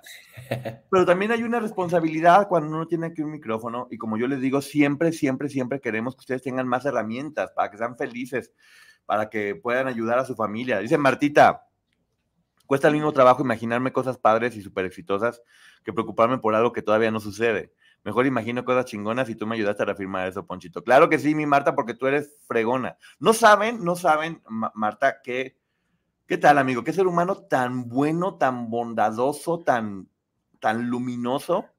Sí, justamente iba a decir eso, que es, una persona que se nota que ha trabajado en todos estos conceptos que hemos estado hablando. eBay Motors es tu socio seguro. Con trabajo, piezas nuevas y mucha pasión, transformaste una carrocería oxidada con 100.000 millas en un vehículo totalmente único. Juegos de frenos, faros, lo que necesites, eBay Motors lo tiene. Con Guaranteed Fee de eBay, te aseguras que la pieza le quede a tu carro a la primera o se te devuelve tu dinero. Y a estos precios, quemas llantas y no dinero. Mantén vivo ese espíritu de Ride or Die Baby en eBay Motors, ebaymotors.com. Solo para artículos elegibles se aplican restricciones.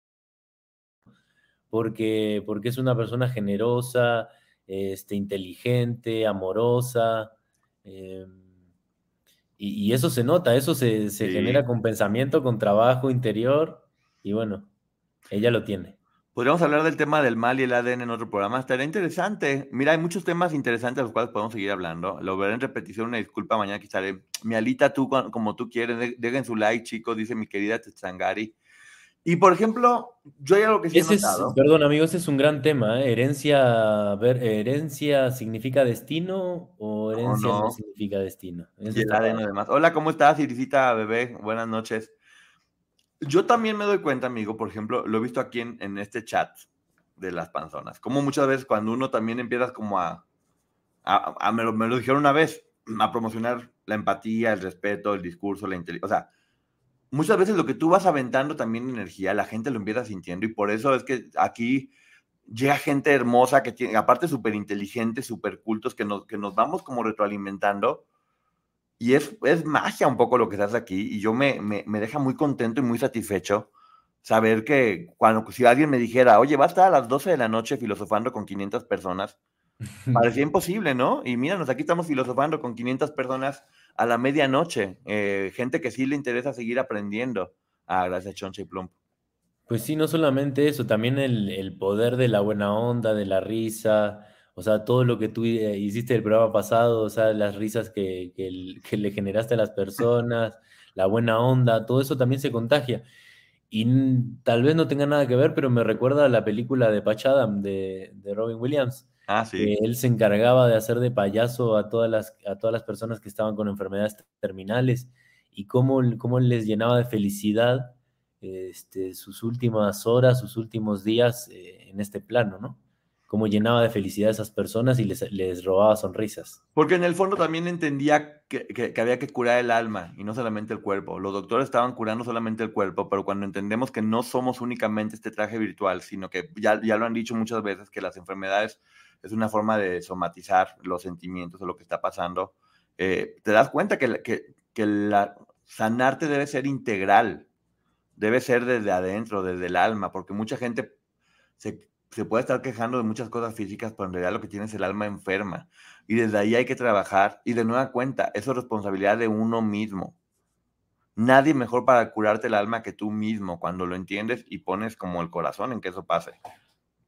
Mira, Martita dice, gracias muchachos, lo que ven en mí lo traen ustedes en su corazón, vamos a seguir haciendo cosas padres para este mundo y me encanta esta comunidad, estos temas. Gracias, Marta. Sí, era un riesgo enorme, ¿te acuerdas, amigo, que decíamos, hablar de estos temas le va a gustar a la gente o no? Y lo que dijimos fue, no importa, hay que hablar porque tenemos la necesidad de hablarlo y de decirlo y que, y que quien sea que lo quiera tomar, una persona, dos, diez, cien o mil, dejarles algo bueno, porque finalmente esto no se trata de ver qué sacamos de la gente que entra, sino ver qué les regalamos. Todo se trata de ver qué das. Sí, que la ciencia tampoco tiene que, estar peleada con, con, el lado espiritual, ¿no? Porque aquí, o sea, ya nos hemos dado cuenta que los grandes pensadores eh, bueno, muchos grandes pensadores no, no la separaban, eran, era parte de lo mismo. Así es, somos un grupo muy intelectual. Y mira lo que dice Mónica, que es muy cierto. El cuerpo sigue a la mente, por eso debemos cuidar lo que pensamos. Mira, dice Alita, sí, este, estos temas son de lo mejor, dejan mucho nosotros y estamos agradecidos. Con muchísimo gusto y mucho corazón, la productora Ceci me, decía, me pedía también hablar de cosas eh, diferentes y tiene razón. O sea, qué bueno que hay otros temas también que siempre se toman con profesionalismo, pero buscar qué, qué podemos dar, qué regalo queremos dar independientemente de quién lo tome. Son muy entretenidos los temas que toman tú y Germán. Además, Germán tiene una voz que encanta. Uy, amigo, ¿qué tal, eh? Gracias. Me encanta. Oye, amigo, y de, de, las teorías locas, de las leyendas, de los mitos, de los misterios alrededor de Tesla, ¿qué tienes? A, a ver, nada, tú dinos, eso está bueno. No, bueno, ya son muy locos, pero, pero aviso que de esto no hay nada de evidencia. Son leyendas, mitos. Locura me gusta, por ahí encontraremos y descubriremos si es verdad. A ver, platícanos. Tesla tenía poderes sobrenaturales. Yo sí creo. ¿Sí? Es más, Tú, tú, di la teoría, yo te digo si sí creo o no creo. Y la debatimos. Algunas leyendas urbanas afirman que tenía acceso a tecnologías avanzadas y conocimientos secretos que iban más allá de la comprensión convencional que él, e, él, mismo lo decía, si tú te conectas con esa energía y logras tener una comunicación directa, te va a dar información o cosas, herramientas diferentes a lo que te da simplemente hacerle caso al traje. Entonces la naturaleza finalmente es parte de este holograma.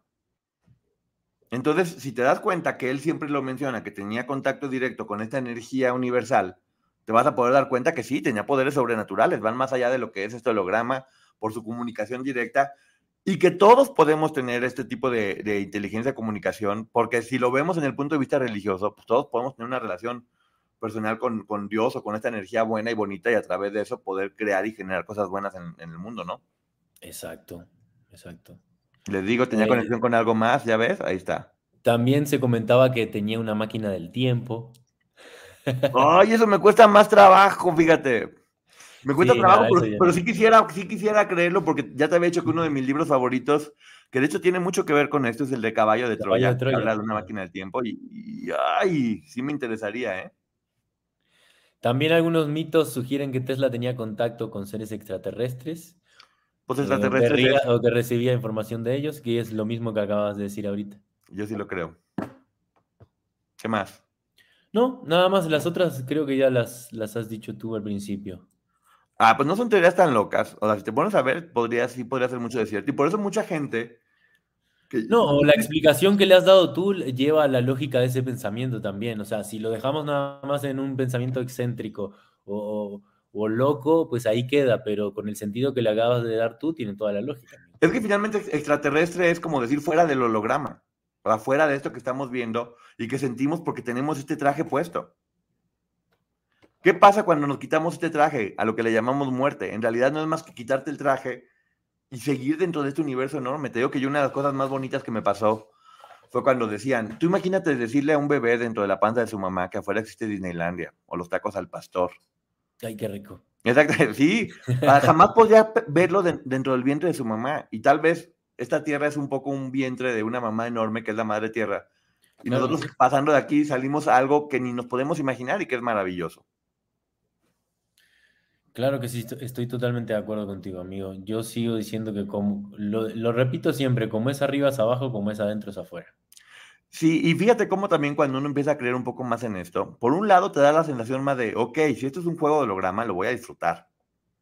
Porque es momentáneo, porque es temporal. Bueno, y tú ya le encontraste la vuelta, ¿eh? Yo ya. ¿Podrías hacer una teoría próximamente o por lo menos escribir un libro? Pues para mí sí. Ahorita acabo de ir a, al Museo de Cera y justamente viví la experiencia de la realidad virtual. Y, y, y, en verdad la estás viviendo. Y para tu cuerpo, para tus ojos, para todo es, es, es real. Uh -huh. Entonces eso, si estamos... Y, y, lo disfruté mucho el tiempo que me puse el lente y ya. Entonces, si esta vida es para eso, para sentirse, para, para, para sentir el, el, el mar, la comida, ya ves yo cómo soy con la comida, que yo a cada cosa que como le encuentro como un, le doy casi casi un sentido espiritual, ¿no? O sea, yo voy a decir esto que me debe dar mucha vergüenza, pero es real, ¿eh? El eh, visto bueno es el... Sí, yo cuando como algo que me gusta mucho empiezo a llorar. Ese es el visto bueno, el lagrimón. El sí, es como bueno algo... Es el lagrimón. Sí, es, es como algo casi, casi sensorial, casi místico, te juro, casi mágico, la sensación que puede provocar un alimento eh, riquísimo, es una conexión con algo más. Y ahora sí que tú que vas a ser chef, tú lo has dicho y es verdad, la comida tiene mucho que ver. Es como una cuestión de no nomás los ingredientes, es la energía o el amor que le pone quien lo está haciendo a la comida. Seguramente, es, es, un acto, es un acto de amor. Y con respecto a eso, les quiero comentar que ya comencé con algunas grabaciones de la masa madre y eso. preparaciones de pan. Este, así que cuando tenga acumulado más material, nos lanzamos con todo. Ahí viene ya el canal de cocina que también tiene que ver con eso. La cocina es crear y es arte. Y es también un poco una comunicación con lo, con lo divino. Eh, y, y, es real, ¿eh? Oye, amigo, eh, cuando tú comentabas de estos datos curiosos de Tesla, de, de, la obsesión por la limpieza, los números y la amistad con las palomas, eh, también eh, tienes información sobre que tenía como experiencias extrañas en la infancia. Sí, un poquito como una comunicación más allá de, que es lo que te decía, que decían que era como alucinaciones, y todo esto pasó a, a partir de que su hermano falleció eh, jugando equitación. Es que yo quería hablar justamente este punto que se le llama episodios, episodios de fosfeno, porque yo también los tenía cuando era chico. No ¿Cómo sé es si eso? también los, como que ves, ves luces que van cambiando de color, eh, como patrones, patrones visuales, como, ¿cómo le te voy? Como Sí, como hologramas. ¿Cómo se llama esta cosa que Como si vieras adentro de un diamante. Caleidoscopio, caleidoscopio. Una, exactamente de diferentes colores. Bueno, él sufría de, bueno, sufría o tenía, experimentaba esos episodios y, y, comentan que eso contribuyó a la capacidad para visualizar y diseñar dispositivos en su mente y construirlos y que estuvieran basados en energía justamente por esta energía que podía haber. Pero de nueva cuenta tiene que ver con el traje, que tiene que ver con el holograma puede ser que a lo mejor cuando te lo vas quitando un poco y empiezas a conectarte, ves como estos colores. Es que yo me acuerdo, la verdad no sé qué edad tenía, pero me acuerdo que era chico y yo jugaba con esas luces de colores que, que podía experimentar de repente. Y a veces me pasaba horas ahí solito viendo luces de colores. Era bien locochón. Pues mira, ahora sí que a lo mejor es una forma de justificar que uno ya está siendo grande. Pero yo, por ejemplo, ya, ya, lo había comentado, no sé si la gente sepa, pero yo tengo tinnitus o acúfeno, que es zumbidos todo el tiempo en el oído que en un principio me estaban volviendo completamente loco, es súper complicado, eh, varias gente que conozco lo tiene. Y una de las explicaciones que más me gustó y que me ayudó mucho a, a, a, que estuviera mucho mejor, te decían que era como un sentido nuevo que se abría y que era una forma de poder escucharte a ti, a tu cuerpo o al universo. Y me hizo mucho sentido porque cuando estaba estresado se ponía como muy fuerte y cuando estaba tranquilo sonaba como agua de mar relajado. Y de alguna forma fue como dejé de verlo como algo peligroso malo y sí lo vi como eso, como un sentido más que se abrió y lo recibí de esa forma. Dije, ok, va, es, un, es, es, es algo nuevo y lo tomo como una aventura, no lo tomo como un castigo, porque es lo que te diga, un... va a quitar la vida, era como de, oh, pues, es mi decisión. Lo tomo como un castigo, lo tomo como un regalo y decidí tomarlo como un regalo, como una forma de, te digo, de, de, de escucharte a ti mismo o al universo y hoy por hoy, parte de lo que me ayudó muchísimo fue hacerlo. Ponchito, yo sufro de tinnitus pulsante. Oli, tómalo como un regalo y velo como eso, como un sentido nuevo que se abrió, ¿no? Bueno, sí, yo, yo también, bueno, y tú conoces, yo también tengo un amigo músico que también lo tiene y, y sí lo, lo padece bastante. Pero, porque ves que todo el mundo lo padece, como todo lo nuevo. Yo también te puedo decir que conozco muchísima gente que lo tenemos y que, que aprendes a vivir con él y que no pasa nada. Ya es un sexto sentido, es, es como sí. te decía hace un rato, es como un radar de tu cuerpo. Exacto, porque todo lo nuevo siempre espanta y sobre todo lo que, lo que hace esto, pues no es que te, no, en realidad lo que te genera dolor es la resistencia. Mi hermana lo tiene, por ejemplo, ahorita también, este, que le acaba de dar y para ella fue más fácil porque yo le dije, acostúmbrate, abrázalo, recíbelo de esta forma y es parte de ti y, y no te pelees con eso, simplemente acéptalo y, y hoy por hoy también, o sea, fue mucho más rápido adaptarse a eso porque volvemos a lo mismo, lo difícil nunca es el cambio, es, es saber adaptarse, la, resi la resistencia, la resistencia a todo es lo que genera dolor. Y cuando uno simplemente se abre a, a, a, tener diferentes ideas, a recibir las cosas como vienen, a aceptar que todo está cambiando, esa, es una ley que es clarísima. Todo siempre está en evolución y todo siempre cambia. ¿Por qué a fuerzas estamos tercos en que todo permanezca igual? No, sí, bueno, y la, analogía con el, con el río, que no recuerdo en qué, qué libro estaba, pero que fluir como un río, ¿no? Que, o sea, estar, eh, o sea, vernos como, como en el mismo lugar, pero, pero todo este conocimiento que entra o esta información que entra eh, interactúa con nosotros, pero al mismo tiempo se va y no queda obstruida o no queda... Y al mismo tiempo somos lo mismo, pero no somos lo mismo porque ya, es, ya somos diferentes, igual que este río que está en el mismo lugar, pero no es en la misma agua porque es agua que está en constante circulación. Mira qué bonito lo que dice aquí, Miss. Eh, mientras la ciencia descubrir no alcance la fuente de la vida y el mar o el cielo, hay un abismo que el cálculo resista, mientras la humanidad siempre avanzando no sepa dónde camina. Muy bonito el pensamiento. Todo lo que puedas tener lo puedes transformar en algo positivo. Exactamente.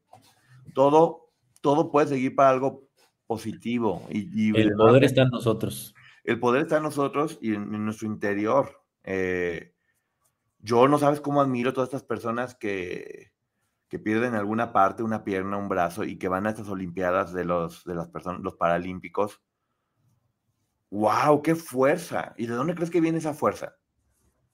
¿Es del interior? ¿Es de alguna forma una conexión y es un aprender a, aceptar este cambio y, hacer con eso algo positivo? Que creo que es lo que tenemos todos que hacer. O sea, entender que todo está pasando por algo y no resistirnos, simplemente fluir, ¿no? Exactamente, amigo, como decía ahorita con el río, es, es uno de los retos mm, más importantes que tenemos, porque no es fácil, o sea, a veces resulta muy, muy simple en la teoría, pero llevarlo a la práctica es muy complicado y más que nada por toda esta domesticación cultural que tenemos, esta manera de ver el mundo bastante equivocada, pero no es imposible.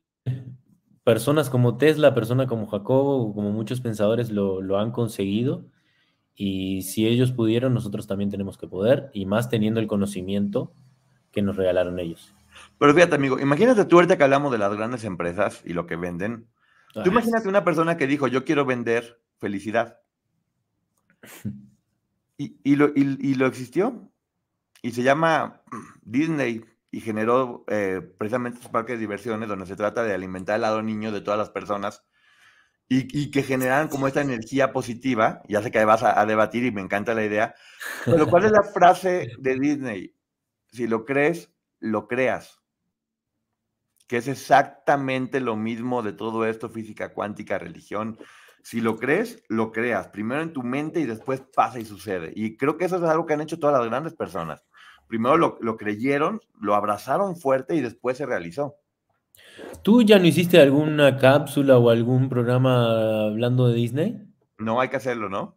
Hay que hacerlo porque... eBay Motors es tu socio seguro. Con trabajo, piezas nuevas y mucha pasión, transformaste una carrocería oxidada con 100.000 millas en un vehículo totalmente único. Juegos de frenos, faros, lo que necesites, eBay Motors lo tiene. Con Guaranteed Fee de eBay, te aseguras que la pieza le quede a tu carro a la primera o se te devuelve tu dinero. Y a estos precios, quemas llantas y no dinero. Mantén vivo ese espíritu de Ride or Die, baby, en eBay Motors. ebaymotors.com. Solo para artículos elegibles. Se aplican restricciones.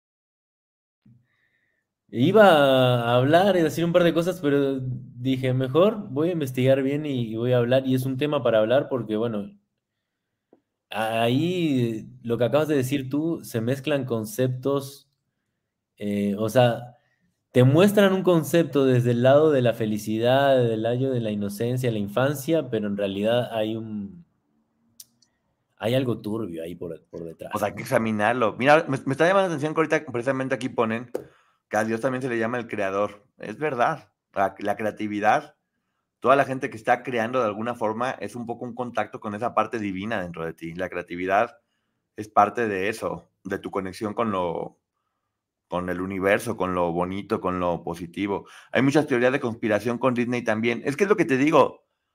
Si se fijan, siempre, siempre va a haber teorías de conspiración contra todos estos grandes filósofos, todas estas grandes. Sí, hablando de monopolios, eh, Disney es uno de ellos. Sí, porque igual Disney después pues, hay personas, es como todo, las religiones, pues pueden ser bonitas en su esencia, pero después llegan los seres humanos y las agarran y las corrompen. El interés económico, el capitalismo, todo esto, que es igual, todos seguimos pensando en el dinero y no nos damos cuenta que en realidad, lo que digo yo, son cupones para vivir cosas maravillosas para poder seguir vivo, para poder ah, ah, pasar cosas importantes, interesantes. todo esto que tiene que ver con el dinero, cuando, cuando le das tanto, tanto valor y tanto peso a, eso, eh, es lo más cercano a estar como separado de tu lado creativo. Sí, exacto. Y, nos dividen en clases gracias al dinero, ¿no? Y cada vez nos separan más. Primero nos separan por razas, después por, por nivel adquisitivo, por, por religión, por pensamiento. Entonces, en vez de unirnos, cada vez nos alejamos más.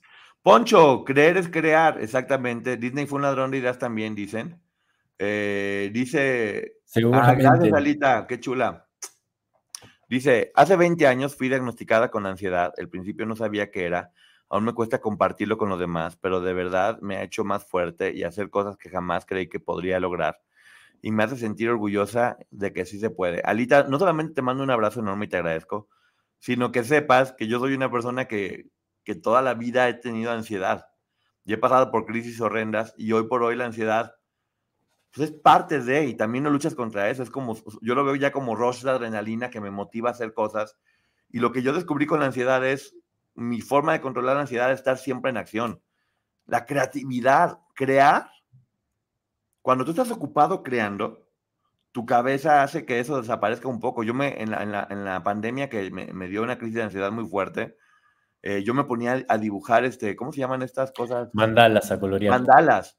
Me ponía a dibujar mandalas, inmediatamente me sacaba de esta crisis de ansiedad. Y, empezaba como eso, como a conectar con este lado creativo y me enfocaba en los colores, sin que quedara bien. Y era como mágico casi, casi. Entonces, Alita, es un proceso únicamente. La ansiedad no está mal, es parte de nosotros. Está mal que nos domine la ansiedad. Así que vas a estar muy bien próximamente y lo que necesites platicar, te mando un beso, Alita. Qué bueno, gracias por compartirlo. Y vas a estar bien. Es, eh, dicen que ahorita el 70% de las personas tenemos algún tipo de problema con ansiedad o con depresión. Y es por eso, porque el mundo nos está comiendo y tenemos que aprender a eso, a lo que estamos haciendo ahorita, a conectar mucho más con este lado sensible, ¿no? Sí, lo importante es que ella ya lo detectó y está trabajando en ello, así que es, yo te diría que uno de los pasos más importantes y primordiales y, vas a salir adelante, vas a ver que sí, ya, ya tomaste la iniciativa. Y mira, amigo, vemos aquí a toda la gente mandándole abrazos y mensajes bonitos y positivos. Se empieza a generar esta cosa de, ahora sí que estas palabras que tanto mencionan, que es real, que es empatía, que es, que es entender que todos somos lo mismo. Entonces, cuando tú haces bien a otra persona, te estás haciendo bien a ti. Cuando tú eres generoso con otra persona, estás siendo generoso también contigo. Entonces, sí, lo, que te, lo, que lo que te pasa a ti me pasa a mí, lo que le pasa a todos me pasa a mí. Eh, y también se puede ver muchas veces cuando, cuando alguien está emprendiendo algún proyecto y está lleno de nervios y es la primera vez, cómo puede recibir el apoyo de, personas que también vivieron ese, proceso y saben lo difícil que es. Entonces, muchas veces, eh, esas personas que tal vez no conoces tanto, pero ven tu esfuerzo, te, ayudan y te hacen salir adelante y te motivan. La ansiedad la tenemos muchos, a mí me viene junto con los ataques de pánico. Sí, Imelda, te juro que te entiendo también muy bien. Eh, gracias a todos, les mando un super abrazo. Alita, eres una persona, mira, ni siquiera conozco mucho a Alita, no tengo, no tengo contacto con, con ella fuera de esto, pero es una persona muy linda que siempre llega aquí y, y, y, se ve que tienes un buen corazón. Mira, aquí está mi querida Martita. Ánimo, Alita, mi admiración y aplausos. La resiliencia es una gran virtud y tú lo sabes, eh, mi querida amiga Marta. Mira, es lo que te digo, cuánta gente linda aquí, todos están aquí en este chat, nuestra productora, que es un encanto también. Eh, tanta gente, y si es un poco como hacer círculos de energía positiva, ¿no? Y ahora, estamos hablando de temas que tal vez no tienen mucho que ver, pero cuando tenemos esto conectado desde este punto de vista de la empatía, podemos hablar de cualquier otro tema por muy turbio que sean, que ya ven que nos toca hablar de temas fuertes, pero siempre pensando en esto, en qué vamos a hablar, qué vamos a decir, realmente estamos siendo generosos con los demás. Mira, qué linda Alita dice que quiere llorar. No llores, no llores, nomás chiqueate, Alita. Te mando un besote, va a estar muy bien. Está bien que llore, amigo, déjala pues llorar. Y más si es de felicidad o de agradecimiento, está padre. Claro, llorar es para el alma como hacer pipí para el cuerpo. Exacto. Hay que llorar, el alma a veces necesita sacarlo, para bien o para mal es una forma de liberarse y siempre está ayudando. No se olviden de su like. Tú, lo dices, ¿no? Lo que se queda ahí atorado se pudre. Claro, lo que se queda atorado se pudre, hay que estarlo sacando todo el tiempo. Poncho, ¿cómo le hiciste para emprender todo lo que has hecho, eh, mostrarte públicamente y en videos y vencer la ansiedad? Híjole, es que tendrías que conocerme un poco más, porque mucha gente sí me conoce aquí, pero no sé, casi casi que te puedo decir que yo, yo sí tengo esa visión de que yo vengo a este mundo de vacaciones con una maleta ligera y yo vengo a vivir y a conocer y a hacer cosas. Y aunque tenga miedo a hacerlo, por eso me encanta viajar, por eso me encanta comer, por eso me encanta platicar, por eso me encanta comunicar, me gusta todo lo que sea crear. Es parte de mi viaje y es parte de este viaje que quiero disfrutar eh, a mi manera, sin dejarme llevar por lo que la sociedad diga o lo que tienes o debes hacer. Simplemente disfrutarlo y hacer y saber que estás dejando algo positivo en el mundo o que de alguna forma eres una piecita importante en dejarle algo bueno con cada persona con la que te vas topando o con cada persona con la que tienes la oportunidad de comunicar. Yo veo todo esto que está pasando, que se dio también de forma casi mágica, como un don, esto del YouTube, que nunca en la vida me lo imaginé, como una gran oportunidad de poder esto, comunicar y hacer, generar cosas positivas, cambios importantes, ¿no? Sí, cambiar la, mirada donde se apuntan muchos temas también. Yo que lo vi de afuera, amigo, yo creo que muchas de tus decisiones fueron saltos de fe que después se terminaron, o sea, terminaste cerciorando o, o convenciéndote de, que realmente era lo correcto o que era el, camino correcto. Todas las personas que te conocíamos de, de antes no específicamente te decíamos que algo referido a YouTube, pero siempre te decíamos que tenías que desenvolverte o que tenías que tener contacto con las personas por tu facilidad de palabra, por, tu, por tus pensamientos, por tu análisis. Y tú también estabas de acuerdo, pero no terminabas como de confiar. Después solito la vida te fue llevando a eso, fue un salto de fe que luego terminaste confirmando que así te debería haber sido desde siempre.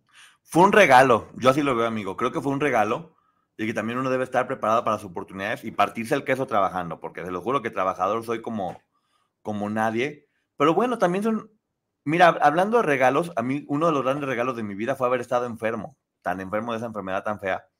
Porque cuando te sientes tan cerca de la muerte, te das cuenta de, lo efímero que es el mundo y de qué tonto eres de no disfrutarlo o de vivirlo amarrado a prejuicios, a lo que la gente diga, a a buscar una estabilidad que te plantan todo el tiempo, a, seguir un patrón, a domesticarte para cada pronto. Yo me considero una persona que no me dejo domesticar y que vivo conforme a lo que quiero y lo que siento. Y sí, yo te podría decir que un 80% de la gente que me conoce, un 90% de la gente que me conoce, si le dices, di una palabra que escriba Poncho, van a decir loco. y tienen razón. Y me encanta estar loco, o sea, no, no, no, quiero ser normal. la locura me encanta, creo que es parte, lo estamos viendo con todos tus personajes. Ser loco es salir de la norma, de, estar domesticado, es ser rebelde, ¿no? Ah, gracias, qué linda toda la gente aquí. Mira, dice Patricia, y esto va para ti, Germán, casualmente te lo ponen a ti. Eh, tienes razón, Germán, a veces dando el primer paso sucede lo que la vida te tiene preparado. ¿Eh? Tienes toda la razón, Patricia, tienes ah. toda la razón.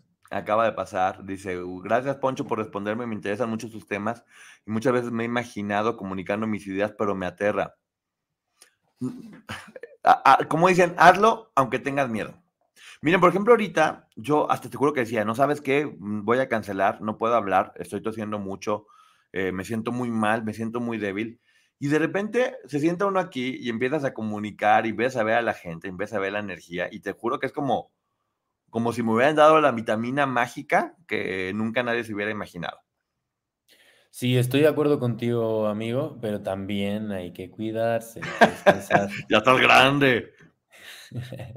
Mira, dice Alita, normal es una ilusión, lo que es normal para una araña es un caos para una mosca. Ay, Morticia Adams, qué belleza. Gente loca, hablando de eh, nota de fe. Por eso estamos en este maravilloso chat, exactamente. Ya no tienen la enfermedad, la tuvo, la de nombre del signo del zodiaco. Exactamente. Y nunca siquiera la menciono para no darle, para no darle, no darle fuerza. Porque fue algo que hice de primer momento. Fíjate, amigo, hasta ahora leyendo estos libros me doy cuenta de qué fue lo que yo hice en ese momento. Que simplemente fue de, ok, esto va a estar bien, no le voy a dar importancia. Voy a hacer lo que tengo que hacer pero me voy a enfocar en, otras cuestiones, porque esto se va a solucionar. Y el doctor me lo dijo en ese momento, yo me doy cuenta quién va a poder y quién no, porque desde el principio tu mente lo genera. Entonces, pues mira, una vez nada más lo haces y no lo piensas, pero ahora que estamos teniendo toda esta información, que por eso se lo decimos a ustedes, qué bonito tener este... Pero fue, fue una, una, decisión, porque también traías ahí un contexto de mucho estrés, muchos, muchos problemas, y, a pesar de todo eso, decidiste y tuviste la convicción de que iba a ser todo lo contrario y que ibas a dejarlo todo para que, para que pasara. Pues mira, también creo que hay algo de lo que ningún libro ha hablado, y creo que es bien importante, huevos. o sea, todo, todo para que funcione. Bueno, yo lo digo de otra forma porque huevos a lo mejor suena muy fuerte, pero yo siempre lo he dicho. Si quieres que un proyecto funcione, tienes que ponerle tu corazón. Tu corazón es ese motor que va a hacer que esos proyectos tomen vida. Porque tus proyectos son como, pues, como Pinocho, como un muñeco que está ahí nomás tirado y que no toma vida, hasta que tú agarras tu corazón y se lo pones. Y tiene que ver con esfuerzo y con disciplina y con huevos. Pero todos los proyectos funcionan cuando tú le pones tu corazón. Eso es, es eso lo que hace que tome vida y que camine y que lata fuerte y que le pongas, ahora sí que toda esta creatividad, pasión, energía, alegría. Ah, gracias Carmen Mejía. Qué linda. Ve qué bonitas cosas nos ponen, amigo. ¿Los que estás pasando aquí en la pantalla son todos o, No, hombre, hay un montón. No, hay un montón. Y cada vez, ah, gracias, eh, Chonita. Además, la convicción de que todo saldrá bien, porque tiene que ser así. Exactamente, porque mira, te voy a decir una cosa. Siempre pensamos que no, es que si, es que si te mueres es el fin. No. Cada vez yo estoy más convencido que no es un fin, que es un principio de algo maravilloso. Entonces, cuando estás convencido de que somos energía, que estamos vibrando en algo mucho más bonito, ves la vida mucho más divertida porque estamos de paso y también ves lo siguiente como una aventura, no como un final, como algo bonito que va a pasar, como algo, eso, como una aventura, como voy a ir a un lugar que nunca he conocido, qué emoción. Entonces no tiene por qué ser malo tampoco. Sí, no tiene por qué ser malo. Por eso mismo también tenemos que, que realizar en este plano todas las cosas que querramos, todo lo que deseemos, todo lo que soñemos, justamente para llegar a esa etapa o a ese momento con tranquilidad, porque muchas veces lo que, lo que hace que ese momento se, eh, transite con mucho miedo es el, hubiera, el por qué no lo hice o el me equivoqué. Y entonces si, si nos encargamos de, de vivir el presente, de mm, confiamos en que nuestros deseos se van a realizar, nuestros sueños se van a realizar, eh, nos encargamos de fortalecer nuestras relaciones. Eh, ya cuando llegue ese momento, vamos a estar tranquilos y con paz. Claro, mira, ¿qué somos? ¿Leones o cobardes? Y ojo, ¿eh? Gracias a toda la gente por sus bonitos comentarios. Y también decirle a la gente que tal vez en este momento que estoy hablando ahorita, estoy en un buen momento, aunque estoy enfermo, me siento en un muy buen momento en cuestión energético. Pero por supuesto que he pasado por momentos de la fregada, de la fregada, y he estado en contacto con mis cosas, con mis lados más oscuros y con mis pensamientos más negativos. Porque también quien esté pasando por ese tipo de momentos no piense que, ay, porque esa persona sí puede yo no estoy mal. No, es normal. Los malos momentos son los que te educan más, siempre sales más fuerte y más sabio. Entonces hay que, hay, que abrazar esos malos momentos, eh, porque son grandes maestros y uno los puede ver de esa, forma. Es que aquí pura bonita energía. Claro, Alita, por supuesto. Estoy de acuerdo en todo y disfrutar hoy lo transmites, Poncho, eso te distingue. Germán transmite serenidad. Bueno, el otro perfecto, muchas gracias. Gracias, Marta. Pues sí, es, real, ¿eh? Yo, yo soy mucho más eléctrico y Germán es mucho más este, eh, calmado, pero creo que es parte del equilibrio. Siempre, ¿no? Sí, depende también, depende, depende. Bueno, para no, no soy así todo el tiempo. No, ni yo tampoco. ni yo tampoco. Hola, Borok, que soy nuevo en el canal. Barok, ¿qué tal? Bienvenido. Qué gusto que estés por acá. Ah, mira, qué bueno. Mira. Yo le decía a Germán, le digo, ¿sabes qué me pasa? Una de las cosas que más gusto me da es cuando me pongo a ver comentarios que te mandan y mucha gente te dice, gracias, gracias, gracias, gracias. Y es una palabra que se repite mucho cuando, cuando leo los comentarios y yo lo tomo como, más allá de que te digan, ay, qué maravilla, cuántos likes o cuántos seguidores, que la gente te diga gracias por el contenido que haces, es como, ay, o sea, es como, les gustó el regalo que les di para acabar pronto, ¿sí me entiendes? Como de, ah, a veces cuando vas a dar un regalo no sabes si a la gente le va a gustar, y cuando te dice gracias es como de, Uf, les gustó, qué bueno, porque lo hice con mucho cariño y es lo que esperaba. Sí, por lo general el gracias lo usamos en piloto automático como por educación o, por lo que sea, pero, pero sí se siente, se siente muy auténtico y justamente no, no, hay necesidad porque no nos estamos viendo, igualmente así agradece, entonces es doblemente lindo. Mira, ah, mira, me están poniendo muchas cosas aquí muy bonitas, dice. Yo en el 97 perdí a mi bebita a punto de nacer cuando pude sobrevivir al dolor más grande que se puede experimentar supe que ya podía soportarlo todo. Exactamente. ¿Y sabes qué? Esa nena fue una gran maestra, Irene, que te volvió súper poderosa. Ese fue el gran regalo que te dio la nena. Te dejó y te volvió súper poderosa. Eh, el león es el símbolo de la tribu de Judá, una de las tribus perdidas de Israel, donde surgen los judíos. Y el león identifica a Jesús, que también lo llaman el león de Judá, el salvador del mundo. Dice Yoshi, sufro ataques de ansiedad como tres veces por día. ¿Qué tal si le cambias la palabra Yoshi de sufro y pones yo tengo ataques de ansiedad tres veces por día? Y voy a tener ninguno después de un tiempo, porque todo va a pasar. No, lo, no sufrirlo, eh, simplemente está pasando en este momento, aprender de lo que está sucediendo, entender por qué sucede y arreglarlo, y va a pasar todo va a ser parte de un... sí, y, buscar eh, información al respecto porque el tener conocimiento de cómo puedes eh, tal vez eh, minorizar o acortar los lapsos que tengas de, de, ataque de pánico te, te, va a ayudar muchísimo porque mm, básicamente uno necesita información o herramientas que le funcionen. Hay algunas cosas que tal vez te funcionan, otras que no, pero estaría padre que investigaras y que las experimentaras porque eso te, te da el poder a ti para poder controlarlo. Dice, hola, hola, soy nuevo en el canal, pero en el podcast me acompañas, Ponchote, todo el día. Gracias, Ana Lucía. Ya viene pronto la temporada de Crímenes en las Sombras, ¿no? Chan, chan, sí, en febrero. O, estoy mintiendo. no, sí, en febrero estrenamos. Mira, por eso son buenos. Tú eres energía y Germán, tranquilidad. Universo, soy gratitud. Yoshi, un abrazo fuerte, solo deja a los que pasen. Ya ves, aquí todo el mundo ve qué bonito se está generando todo eso. Diario digo, Vida, agárrate que ahí te voy porque se va. Completamente de acuerdo. Qué buena frase para empezar el día. Sabes que en alguna ocasión me dijeron, y tienen razón, y, les, te juro que les recomiendo a todo el mundo que, lo haga. Uno siempre come porque es lo, lo normal, comer. Y a veces nada más llegas, a la comida, te la comes y listo. Dense el tiempo, en verdad, de, disfrutar su comida de nueva cuenta.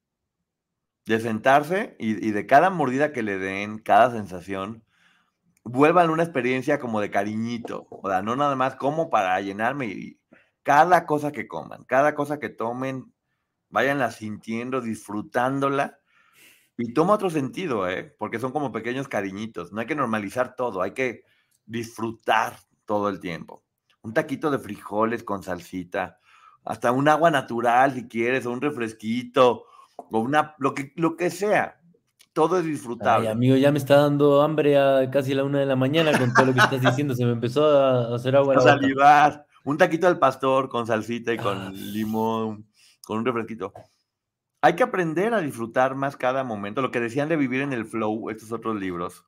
Los taquitos de tripa crocante que probamos allá en Ciudad Juárez. Uy, qué delicia. Nos llevó mi querida y adorada Martita. Qué, bonito viaje, eh, Marta. Muchas gracias. Eh, son, otras estampitas para mi álbum de recuerdos bonitos. Que, que ¿cómo, amo ese álbum, ¿eh? Mi teoría es, yo tengo un álbum que tengo que llenar de puras estampitas con momentos maravillosos. Y soy un coleccionista de estampitas para ese álbum. Esa es mi vida. Esa es mi, esa es mi nueva filosofía de vida. Soy un coleccionista de estampitas en este álbum de puros momentos maravillosos, de países, de, de, de comidas, de, de pláticas, de todo. Entonces, pues bueno, gracias porque Chihuahua me dio muchas muy buenas estampitas para ese álbum. recuerdos, perdón, aquí está. Dice, vuelvan pronto. Hermosos recuerdos y memorias. La vida se va rápido, por eso disfrutarla. ¿Sabes qué se me vino a la mente ahorita, amigo? ¿Qué? El burrito de chile relleno. Con esas tortillas Probamos de, de chile relleno de milanesa y había otro más, ¿no? Que fue justo en un lugar donde que había salido en, la serie de Netflix de los mejores. Sí, de barbacoa, creo. Estaban buenísimos todos, eh, las tortillas. Y de huevo. Se sentía la diferencia en las tortillas. También. Ay, qué rico. Mira, yo estaba salivando en este momento. ¿Eh? Que la tortilla estaba como esponjosita, la tortilla de harina. Esponjosita, deliciosa. Todo el mundo te platica de los burritos de Chihuahua y dices, ay, ok, nomás por. No. Cuando pruebas los burritos de Chihuahua, te das cuenta que ahí hay magia pura. Además, me encanta que estas pláticas comenzamos hablando de Tesla y terminamos hablando de los burritos pues de, de todo un poco. Mira, hay muchos videos o hay mucha información que tienen que ver con todos estos personajes, pero lo importante aquí es la retroalimentación que tengamos con ustedes y cómo lo vas comentando y cómo lo puedes aplicar a tu vida cotidiana, cómo lo puedes pensar o de alguna forma digerir. Porque información hay mucha y traer únicamente información sería te doy un libro mejor. Porque mejor no escucharlo, platicarlo, eh, vivirlo y que nos sirva a todos de alguna forma con esto que estamos haciendo y que me doy cuenta y me da mucho gusto. Miren, yo siempre mido todo de acuerdo a la satisfacción que, que genere o al bien que siento que se hace. Y estas cosas en especial, ah, por ejemplo, con nosotros está padrísimo ver que estás ayudando a las víctimas y que estás pudiendo ser parte de algo diferente.